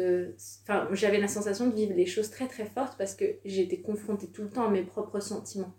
Et en fait, ben, peux pas euh, aller prendre un café avec ta meilleure amie et tu peux pas aller pleurer dans les bras de maman. euh, ben, et, et en fait, euh, tu te fais des vraies relations, des vraies relations fortes, mais qui sont pas des relations qui t'ont suivi au cours des années. Et, euh, et je pense que du coup, les, les hauts et les bas, ils sont très très forts. Mais je pense qu'en France aussi, j'ai des hauts et des bas très très forts. Mais c'est juste que le, le fait d'avoir les mêmes choses que d'habitude, mais dans un contexte qui n'a rien à voir, bah, ça décuple tes sentiments. Mm. En tout cas, je le vois comme ça. D'accord. Et euh, est-ce que tu peux nous raconter une anecdote qui, euh, ou plusieurs, hein, qui- bah, pour euh, un peu partager des tranches de vie de ton quotidien là-bas? Ah ouais, j'en, alors euh, j'en ai plusieurs qui me viennent en tête. Et comme je, je suis très bavarde, je sais pas si je vais réussir à toutes les lire. Mais euh, euh, déjà, il y a une anecdote que j'aimerais raconter, c'est la suite de mon héros de la banque du Brésil. Ah Euh, oui. Ce Brésilien très charismatique qui est venu me sauver. Ça s'appelle comment? Je sais plus le pauvre. mais, mais, mais, mais, mais, ce charmant monsieur, et, en fait, je, je, cette banque, il s'est avéré que c'était la banque où j'ai créé mon compte bancaire brésilien. Sauf que au premier semestre, on n'avait pas eu besoin. Et au deuxième, ils ont changé leur politique et on était obligé de créer un compte brésilien. Donc, euh, avec euh, ma, ma chère et, tendre Laura, on est allé ouvrir notre compte bancaire dans la même banque, donc euh, Banco do Brasil. Et il s'avérait que c'était la banque juste à côté de l'université et c'était là où j'avais atterri. Et du coup, on y va. Et, et, et en fait, pour moi, il y avait un côté un peu. Enfin, assez incroyable de retourner dans cette banque où j'avais vécu un moment de gêne et de d'angoisse énorme et j'avais eu tellement honte. Et surtout maintenant que je comprenais comment les banques fonctionnaient je comprenais l'ampleur de la bêtise que j'avais faite avec ma valise là. J'avais dû croire que j'allais les braquer. Et alors on rigolait de cette histoire avec Laura qui, à qui je l'avais racontée. Et, bon bref on, fait nos, nos petites affaires et on va pour ouvrir le compte. Et l'employé et ben c'est le mec c'est le sauveur Non et en fait, il travaillait pour la banque. Incroyable Et voilà, il travaillait pour la banque. Et en fait, Et t'as reconnu? ouais. Et alors, mais moi, en fait, je l'ai reconnu tout de suite. Mais je me suis dit, il va pas me reconnaître. Et il me regarde, il me dit en portugais Mais c'est toi, la fille avec les bagages qui pleurait devant Et j'étais là, ah et, euh, et oui, c'était moi. Donc, euh, et alors, euh, il rigole et, et il me dit Tu parles bien portugais maintenant. Et, euh, et j'étais heureuse. Et en fait, c'était un peu la boucle est bouclée. Je, Mm. je suis allée là en étant complètement perdue, euh, l'étrangère, euh, toute paumée là. Et, et je reviens et je sais parler portugais et j'ouvre un compte bancaire et tout va bien. Et c'était marrant. Et il m'avait dit qu'il était content de voir que j'allais bien. Et moi, j'étais contente de me dire que bah, qu'en qu'en fait, il y avait eu une fin à cet acte de gentillesse parce que enfin, j'avais qu'une envie, c'était de lui dire merci. Et d'ailleurs, je lui ai dit, je lui ai dit qu'il avait, qu'il avait sauvé euh, ma journée et euh, mon premier jour. Et euh, il avait l'air de penser que c'était un peu trop d'honneur, mais on se rend pas compte comme un tout petit geste pour nous de gentillesse, ben, parfois ça peut faire toute la différence pour quelqu'un. Et clairement, je pense que même si je me rappelle plus de son prénom, bah lui, je suis pas prête de l'oublier. Vraiment. Et, et sinon, d'autres tranches de vie marrantes, si on peut dire. Euh, ben, euh, par exemple, euh, quand ma meilleure amie est venue et qu'on est allé au carnaval, en fait, on n'a pas fait que le carnaval, on est resté quelques temps au nord-est. On est allé un jour, ben, pas qu'un jour, on est allé plusieurs fois euh, à la plage. Et en fait, euh, ben, on était à la plage et euh, tout allait bien. Et et euh, il y avait plein de gens qui étaient sur des récifs et qui regardaient un peu l'horizon. Alors moi, je voulais vivre le rêve à la brésilienne et je vais sur les récifs et je regarde l'horizon et je suis là, waouh, c'est trop beau. Et là, il y a un Brésilien, enfin, je, je reste là un petit moment, je suis sur les récifs, il y a des petits poissons, c'est beau. Et là, il y, a y de moins en moins de monde et la marée monte parce qu'on était à côté de piscines naturelles. Et je me dis, ouais, euh, c'est comme. Enfin, c'est- Oh, voilà. Enfin, je, je savais pas ce que ça voulait dire. Pour moi, c'était rigolo. Et là, il y a un Brésilien qui vient me voir et qui me dit euh, T'es étrangère? Je dis Oui. Il me dit Faut que tu partes de là. Il y a les requins qui vont arriver. Ah, d'accord, bah je pars, oui, oui, oui. Donc, euh, euh, j'ai pas vu de requins. Mais euh, j'en suis plutôt contente. Je comprends pas très bien, t'étais sur la plage. Mais en fait, il y, a des... il y avait la plage et il y avait des piscines naturelles, donc Ah, l'eau était très dans- basse. Dans cette piscine naturelle. Et ben en fait, les piscines naturelles étaient formées. En fait, je me suis peut-être mal exprimée, c'est la, vi- la ville s'appelle Récifé, donc les récifs. Et elle est entourée de récifs. Et donc il y a ces sortes de piscines naturelles qui sont créées par les récifs et la marée basse. Mhm. Quand la marée monte, elle finit par dépasser les récifs Ah. et remplir. Et du coup, il n'y a plus de piscine naturelle à ce Mm. moment-là. Et moi, j'étais perchée sur l'un des récifs avec euh, un mec qui pêchait et, euh, et deux, trois personnes et je regardais et c'était beau. Et, euh, et en fait, la marée montait, la marée montait, j'avais les pieds dans l'eau, quoi. Et, Mhm. et ce qui n'était pas le cas quelques minutes avant. Et il y a un mec qui est venu me voir me dire, bah, si t'as pas l'habitude, bah, reste pas là. Ah ouais, mais les requins ils viennent jusqu'au récif quoi. Et ben, que- en fait, c'est une ville qui a été construite sur un lieu de reproduction des requins. Donc, en fait, ils ont plus le droit d'être là que moi. Ah ouais. mais euh, il n'y a pas souvent des accidents, mais euh, il faut pas taper récifé attaque de requins sur YouTube. euh, je, je déconseille. mais euh, c'est rare, mais il vaut mieux pas que ça tombe sur toi, quoi. Ah ouais, ouais, bah ça rigole pas hein. Ouais, mais ce même jour, plus loin, donc euh, un endroit plus safe où plein de gens se baignaient, et ben euh, on était dans l'eau euh, avec, donc, avec mon ami, et, et là il y a deux petits enfants brésiliens qui viennent, et en fait ils commencent à jouer avec nous, quoi. Ils avaient décidé qu'ils allaient jouer avec nous. Et, euh, et, et alors on, on rigole et euh, euh, on leur fait euh, des sortes de tunnels avec nos mains, ils sautent au-dessus, ils sautent en dessous, on rigole, on- ils nous serrent dans leurs bras, on joue avec eux un long moment. Et, et sans trop savoir ce qui se passe, parce qu'on les connaît pas, ces enfants, mais trop mignons, un petit frère, un, un- un frère et une sœur très très jeunes. Et en fait, je sais plus si c'était leur mère ou leur tante euh, qui arrive et qui nous dit Ah, euh, vous venez d'où? Vous êtes étrangère Donc euh, bah, je lui dis Oui, euh, on vient de France, etc., etc. Et elle nous dit Ah, bah, ils vous ont adopté, hein, ils ont envie de jouer avec vous. Et elle leur disait Arrêtez d'embêter les filles, arrêtez d'embêter les filles. Et, et, les petits, ils avaient trop envie de rester avec nous. Et nous, on était beaucoup trop heureuses qu'ils jouent avec nous. Donc on est restés et c'était. C'était un moment euh, vraiment touchant parce que finalement, euh, on n'a pas vraiment parlé avec ces enfants, d'autant plus que mon ami ne parlait pas portugais. Et que naturellement, ils ont décidé qu'ils voulaient jouer avec nous, mais je pense pas que ce soit motivé par le fait qu'on soit étrangère, je pense que c'était juste un hasard et que euh, c'était juste de la, la, la gentillesse naturelle en fait, de, de, de relations qui se créent sans qu'il y ait de raison, sans qu'il y ait de, de pourquoi. Et on a joué bien, je sais pas, 40 minutes avec eux dans l'eau, à s'asperger, à rire aux éclats. Et ensuite, ben, euh, je sais plus comment ça s'est passé, si c'est eux qui ont été appelés par leurs parents ou si nous qui sommes allés nous asseoir dans le sable. Mais euh, un peu plus tard, eh ben, ils sont revenus pour nous dire au revoir parce qu'ils partaient euh, de la plage. Et les deux nous ont fait un gros câlin avant de partir et toute leur famille nous a dit au revoir. Et en fait, c'était juste beau. C'était beau. Et ça, ça représente bien le Brésil pour moi. Euh, des personnes très, très. hum, qui sont, qui, où, où les choses sont pas calculées. Moi, je trouve qu'il y a une sorte de spontanéité. Euh, des choses qui arrivent juste comme ça et, et c'est normal et c'est et c'est- et c'est juste beau. Et ça, c'était vraiment un, un beau moment. Et euh, est-ce que tu as, des exemples un petit peu de, de différences culturelles qui t'ont marqué ou, enfin, en bien ou en, en mal quoi? Ouais. Ben, euh, pff, en, en- en truc négatif, forcément, le côté du danger, en fait, le danger, mais euh, dans, le sens le danger la, nuit, de pas pouvoir marcher sans avoir un, un Uber, c'est quelque chose qui est réel. Euh, Enfin, on, a été confronté une fois à, une situation euh, d'agression à arme à feu. Je sais pas si c'était une vraie, je sais pas si c'était une fausse, je veux pas savoir. Tout s'est bien terminé.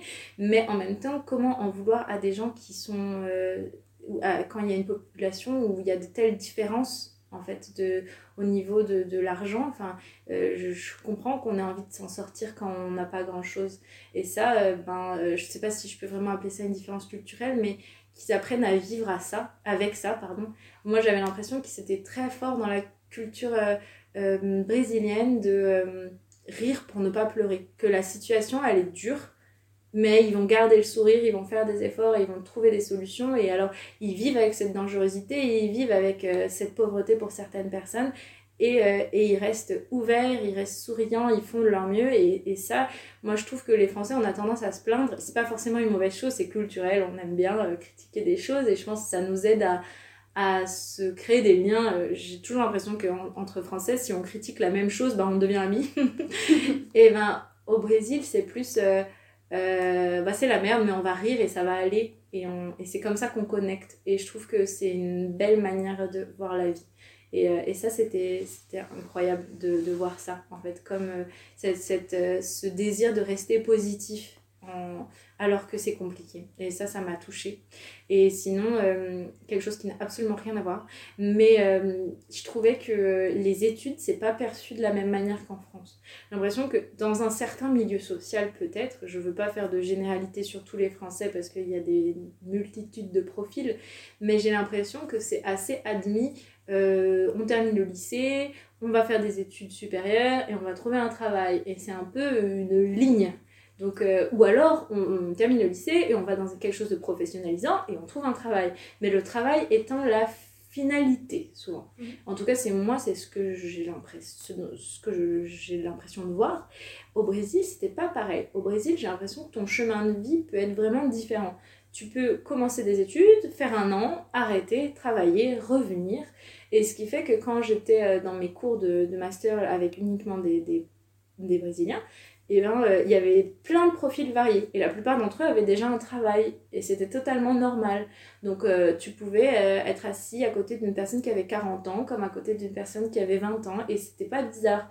Parce que ça se fait comme ça. C'est plus. en fait, c'est un privilège. J'ai l'impression que c'est un privilège, les études là-bas. Et que, et que c'est pas une chose, une condition. nécessaire pour après trouver un travail, c'est plus une volonté d'apprendre et une chance de pouvoir apprendre. Et j'ai l'impression qu'il n'y a pas la même pression qui est mise, ou en tout cas qu'on se met peut-être en France de bah maintenant je me suis lancée là-dedans, euh, ça va être compliqué de changer, euh, oh là là, faire une réorientation. Mais non, non, là-bas c'était normal, on apprend par plaisir d'apprendre. Et, et ça, c'était, j'ai trouvé ça surprenant aussi, mais dans le bon sens. Très bien. Alors on pourra peut-être reparler ensuite de ton image mhm. des, des, Brésiliens et du Brésil. Mais euh, alors là, on en arrive à la fin de, de ton année scolaire là-bas, ton année universitaire. Comment est-ce que tu appréhendes cette fin? Bah, je veux plus partir. Donc, euh, je, suis, je, suis, triste parce que, euh, voilà, je.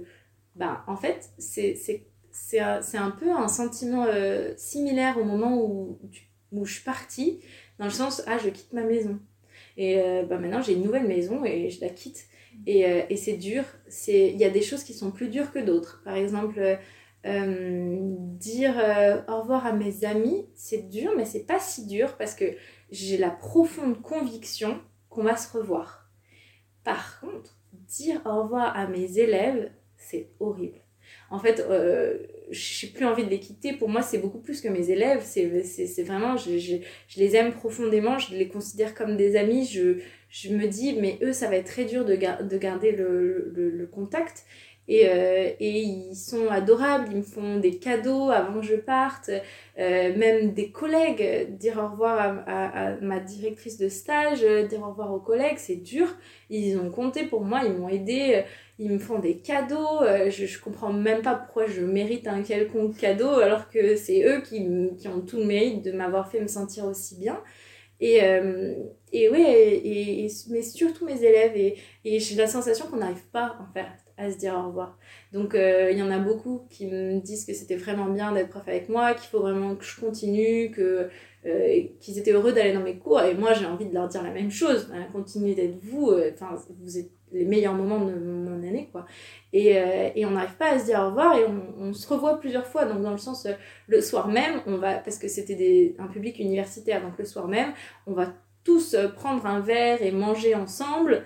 Et, euh, et, et, et, ensuite, après, on se redonne une autre date où on va se retrouver pour euh, jouer à des jeux de société ensemble, encore une fois. Et, et on n'arrive pas à se dire au revoir. Et il y en a certaines dont je suis devenue vraiment proche, qui m'ont fait venir chez elles et qui m'ont cuisiné à manger, qui m'ont fait découvrir beaucoup de choses, qui m'ont fait ou d'autres qui m'ont emmené euh, euh, découvrir des endroits où je serais jamais allée sans elles, euh, qui m'ont fait voir des traditions, les, les fêtes de juin, comme on dit là-bas, des grandes fêtes, etc. Enfin, elles m'ont vraiment montré tout ce qu'ils pouvaient me montrer de leur culture. Ils m'ont emmené à la maison. Il y en a une, elle m'a fait découvrir des spécialités ukrainiennes de sa famille parce qu'au Brésil, les origines de, de base, si je peux dire, de leur famille, les racines de leur famille, c'est quelque chose qui reste important.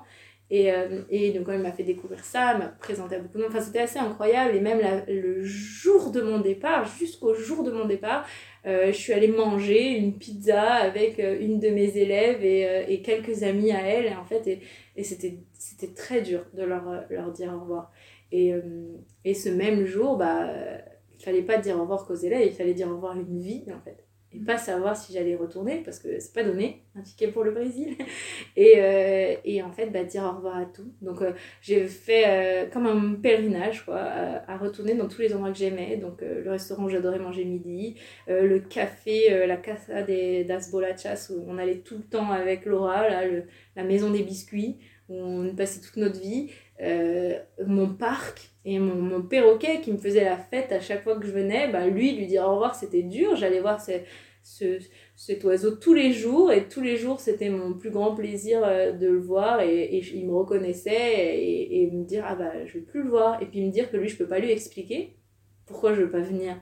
Et, et dire au revoir aux endroits, c'était dur aussi les personnes, mais les endroits aussi. Et puis après, bah, il faut partir. Donc euh, j'ai collé un autocollant avec marqué I love Curitiba sur ma valise et je suis partie. Mais c'était pas, c'était pas drôle. C'était pas, c'était plus difficile d'en partir euh, que, que ce que j'aurais pu imaginer. Vraiment.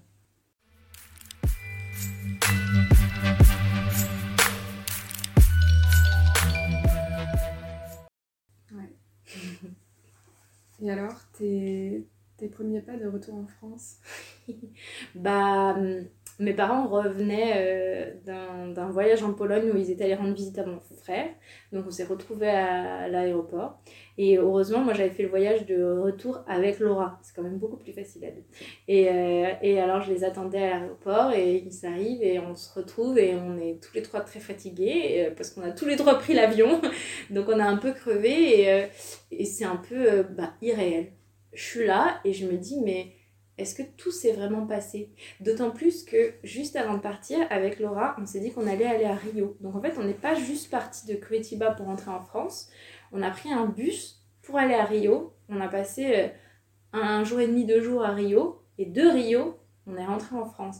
Et ça, c'était vraiment bien parce que ça nous a permis de rendre beaucoup moins triste le départ. Mmh. Parce qu'on avait un voyage et Rio, c'était magnifique, c'était génial. Donc, euh, en fait, euh, j'ai fini sur un voyage avant de rentrer en France. Et en fait, ça rendait les choses encore plus irréelles. Parce que euh, il y a un jour, j'étais à Rio, je, je, voyais des choses incroyables dont j'avais toujours entendu parler. je faisais ma photo de touriste avec le Christ Rédempteur. Et, et, là, là, on est dans la voiture et on rentre. Et c'est fini. Mm. Et, et en fait, je me suis dit, mais c'est passé vite. Alors que c'était pas passé vite du tout. Mais, mais je me suis dit, mais, mais comment c'est possible, quoi? Ça y est, euh, toute une année dans ma petite valise. Et, euh, et, et, je rentre et, euh, et j'avais une boîte et dans cette boîte, j'avais mis tous les tickets de restaurant, les cartes des élèves, plein de petites choses de la vie de tous les jours. Et, j'ai regardé cette petite boîte et je me suis dit, toute une vie dans une petite boîte. Et j'avais l'impression, voilà, j'avais fait une vie ailleurs. Et maintenant, bah, cette vie, elle était terminée. Et, et maintenant, il faut retourner dans l'ancienne. Et, euh, et au début, bah, c'était, euh, c'était un peu, euh, un peu perturbant. Un peu perturbant. D'autant plus qu'il restait le mémoire à écrire et la soutenance et tout ce qui va avec, et ça, c'était pas drôle du tout. Mm. Mais ouais. Oui, donc en dehors de ça, tu as réussi quand même à mener de front tes trois, trois trucs principaux au Brésil les études, les, ton enseignement, etc par miracle. Clairement par miracle. Euh, je sais pas comment c'est. Vraiment, je, sais même pas de la fausse modestie. Je, je sais pas par quel miracle ça a marché. Mais, euh, mais je pense qu'il y a eu beaucoup de, de, gentillesse et de bienveillance de plusieurs côtés euh, et d'indulgence. Typiquement, je pense que si j'ai réussi du côté brésilien, c'est parce que j'avais des profs vraiment gentils qui se sont rendus compte que je galérais et qui ont par exemple pas retiré les points pour l'orthographe ou des choses comme ça et une gentillesse gratuite envers moi en tant qu'étrangère alors qu'ils auraient très bien pu me, me, me, mettre à la même enseigne que les étudiants brésiliens. Je sais pas si on fait ça en France. de, de faire un cadeau comme ça. Et donc, euh, c'était pas drôle, hein. il fallait écrire un vrai dossier euh, d'analyse du langage en portugais. Euh, bon, c'était pas marrant, hein. mais, mais je l'ai fait et l'indulgence de la prof a fait que ben, elle m'a mis une très bonne note. Alors que si un Brésilien avait rendu le même travail, j'en suis pas certaine. Moi, j'ai fait de mon mieux, mais voilà, on peut difficilement rattraper en un an tout le, le portugais qu'il aurait fallu pour faire ce genre de travail universitaire, quoi. Euh, écrire un article, comme il disait, mon Dieu. Et à côté, bah, il y avait ce fichu mémoire de, de master euh, sur le jeu en classe de FLE, euh, domaine qui me passionnait, donc en classe de français langue étrangère, mais l'écrire beaucoup moins et, et il fallait remettre tout ça au propre et le finaliser et boucler cette année parce que si je réussissais pas, bah, c'était reparti pour une année, mais en France, quoi. On mm. redoublait et, et, et j'avais bien trop j'en avais bien trop bavé pour repasser par là. Donc, euh, j'avais encore ça à boucler, ces, ces travaux universitaires. Mais euh, en tout cas, ce que je savais, c'est que j'avais réussi mon stage, j'avais réussi ma première expérience et je pense que je l'avais bien réussi. Mm. Et, et, en fait, c'était le plus important. Et aussi, j'ai survécu à cette année. en fait, je suis un peu rentrée en me disant, bah, maintenant que j'ai passé ça, je peux tout passer. Parce que euh, clairement, j'ai peut-être pas eu de défis euh, énormes comme pour d'autres, en tout cas aux yeux des autres personnes, mais pour moi, j'avais vraiment supporté des choses euh, que j'avais trouvées difficiles. Et je me suis dit, bon, bah au moins, j'ai déjà ça. Et ça, on peut pas me le prendre. Donc peut-être que je vais rater mon master, peut-être que mon mémoire sera nul. Mais en tout cas, personne ne pourra me prendre mon expérience et le fait que je suis allée au bout alors que j'ai failli abandonner tellement de fois. Et finalement, euh, j'ai eu une note euh, totalement euh, agréable à, mon, à mon mémoire ainsi qu'à ma soutenance. Et, et ouais, ça c'est fini. Et finalement, j'étais triste que Curitiba se soit fini, mais j'étais très contente que les études universitaires se soient finies. Ouais, c'est vrai que tout se finissait un peu euh, en même temps. Mm. Les, tous les uns sur les autres. Et, euh, et aussi, euh, j'avais décroché un travail à l'université de Grenoble. Donc, en fait, je suis revenue du Brésil et paf, nouveau travail. Toujours le mémoire à écrire, toujours le dossier pour l'université brésilienne. Et en fait, j'ai même pas eu le temps de, de prendre mon souffle, quoi. Tout mm. s'est enchaîné. Mais je suis allée habiter pendant ce, ce mois-là en colocation, enfin plutôt en, en squatteuse professionnelle chez euh, l'une de mes meilleures amies et ça ça m'a vraiment fait du bien parce qu'en fait cette période elle aurait pu être beaucoup plus triste si j'avais pas eu des choses pour m'occuper positive et si je l'avais pas eu elle et en fait ça ça m'a aidé à, à prendre plus légèrement le deuil du Brésil. Et en fait j'avais pas le temps d'être triste. Il fallait finir ce mémoire il fallait travailler il fallait savoir ce que je faisais après. Parce que le Brésil est fini mais qu'est-ce qu'on fait maintenant?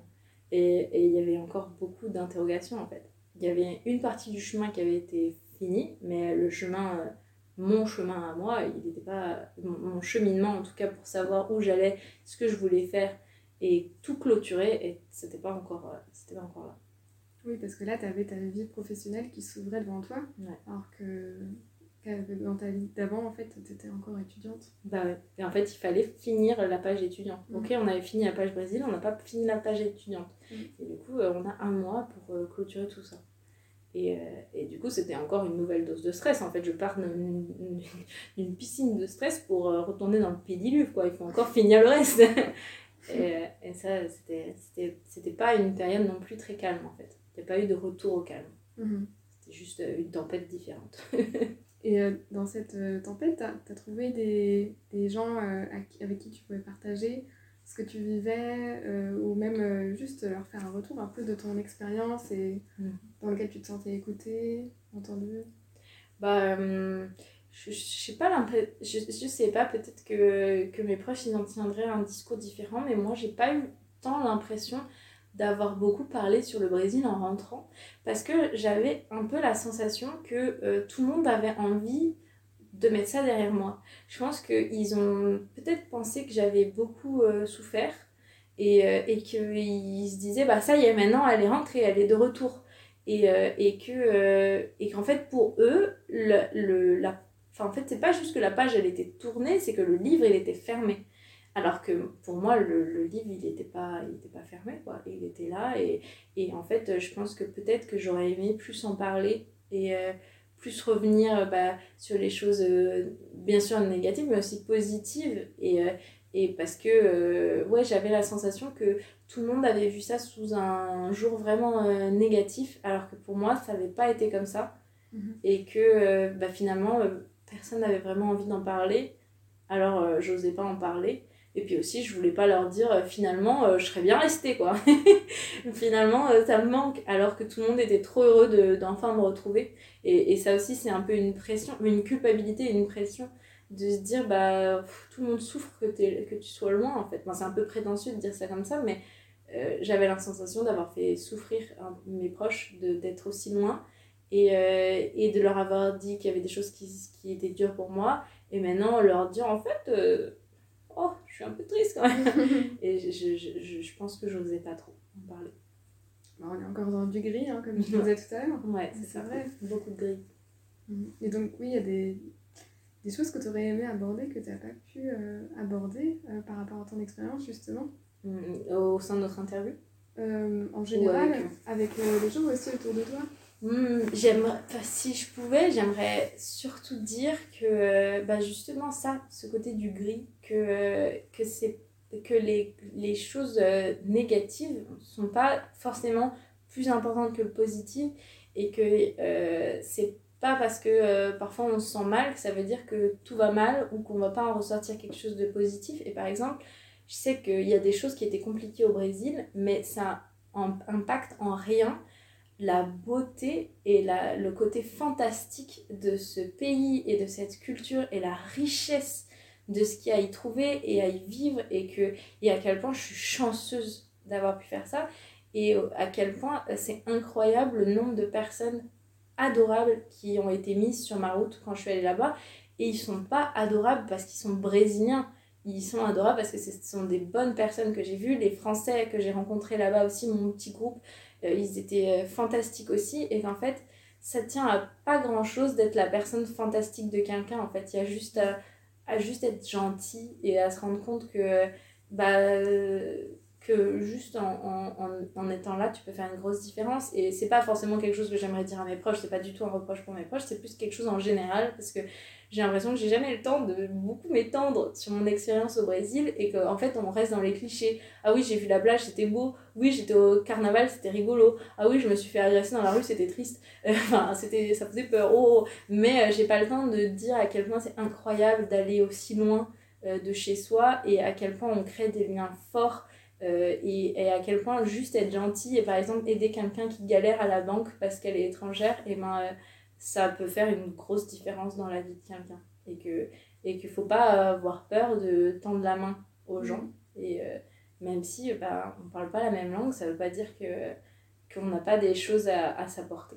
Oui, euh, j'en profite pour rebondir là-dessus, pour, euh, pour te demander quel est le lien que tu gardes justement avec ce pays maintenant à, l'issue de cette expérience?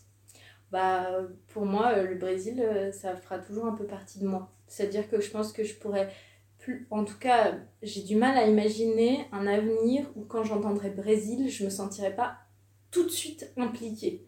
C'est-à-dire que je, je, vraiment, je, voilà, maintenant c'est un pays qui fait partie de moi. Et, euh, et il fera toujours partie de moi. Euh, c'est, c'est, mais pas seulement euh, de par mon expérience ou de par les amis que j'y ai, mais surtout parce que je, je, ressens un amour très très fort et que et que c'était une relation compliquée entre moi et le Brésil et que, et que voilà, c'est un peu comme, euh, comme si c'était euh, un ex qu'on n'oubliera jamais, tu vois. On n'aimerait pas forcément y, y vivre, enfin j'aimerais pas forcément retourner vivre au Brésil, peut-être que oui, peut-être que non, mais en tout cas c'est pas un but en soi, mais ce que je sais c'est que j'aimerais toujours ce pays et que, et que voilà, il y aura jamais, il y aura jamais un moment où je m'inquiéterais pas pour le Brésil et je me sentirais pas impliquée pour, pour ce pays et, et son peuple. Et quelle est l'image que tu en as maintenant de ce peuple et de ce pays? J'en ai que, que on va rester sur l'idée du gris, que les stéréotypes sont pas tous faux, mais qui sont pas tous vrais. Et, euh, et typiquement, euh, c'est, ça me, maintenant euh, que j'ai du recul, ça me fait de la peine de voir le Brésil réduit à des histoires de string et de fesses refaites et de choses dont on parle en France parce que euh, voilà, moi j'en ai vraiment cette image de, de, gens qui poussent à travers la souffrance.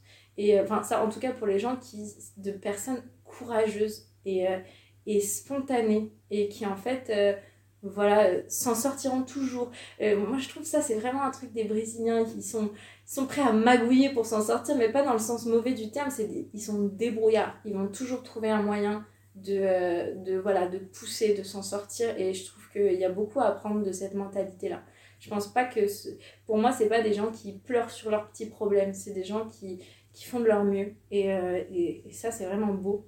Et du Brésil en soi, du pays en soi, ben c'est d'une richesse, que ce soit culturelle ou, ou, de la nature. C'est dur de faire plus beau que euh, les paysages que j'ai vus au Brésil. Alors bien sûr, tous les pays ont leur richesse et tous, pays, tous les pays ont leur beauté et leur trait culturel intéressant.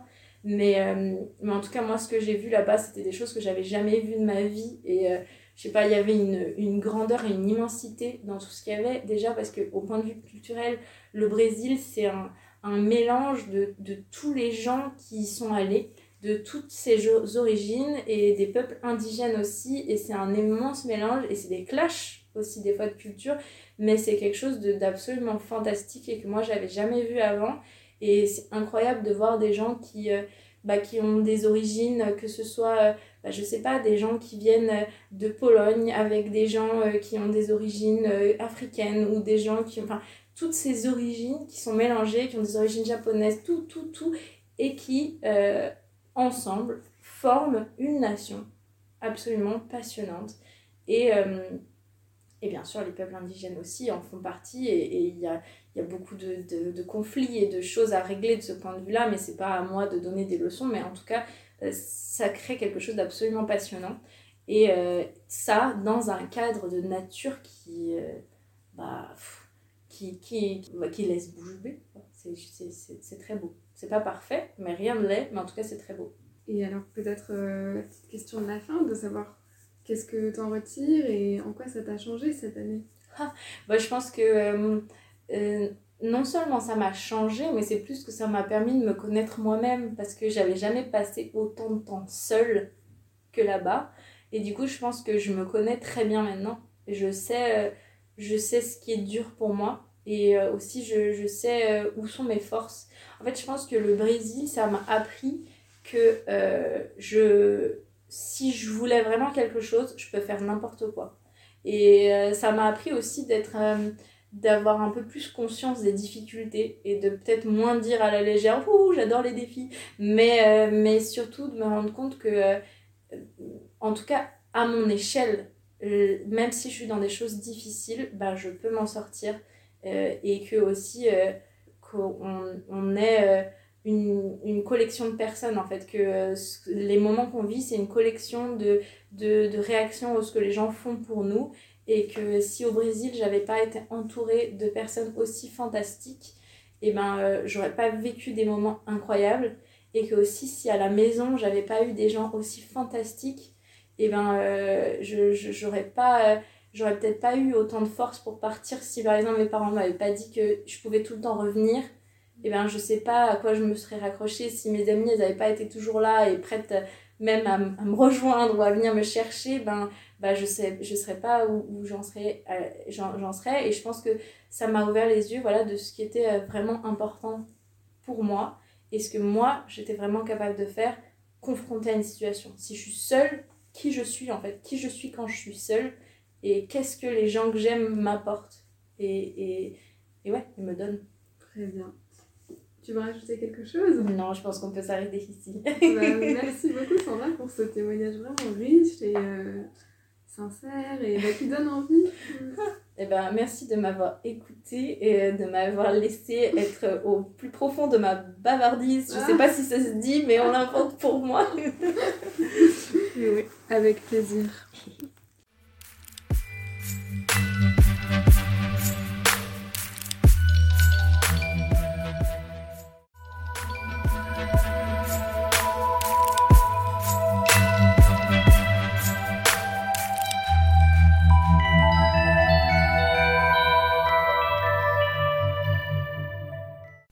Vous êtes encore là Pourtant, il y a eu la musique de fin. Bah, tant que vous êtes là, on vous remercie pour votre écoute.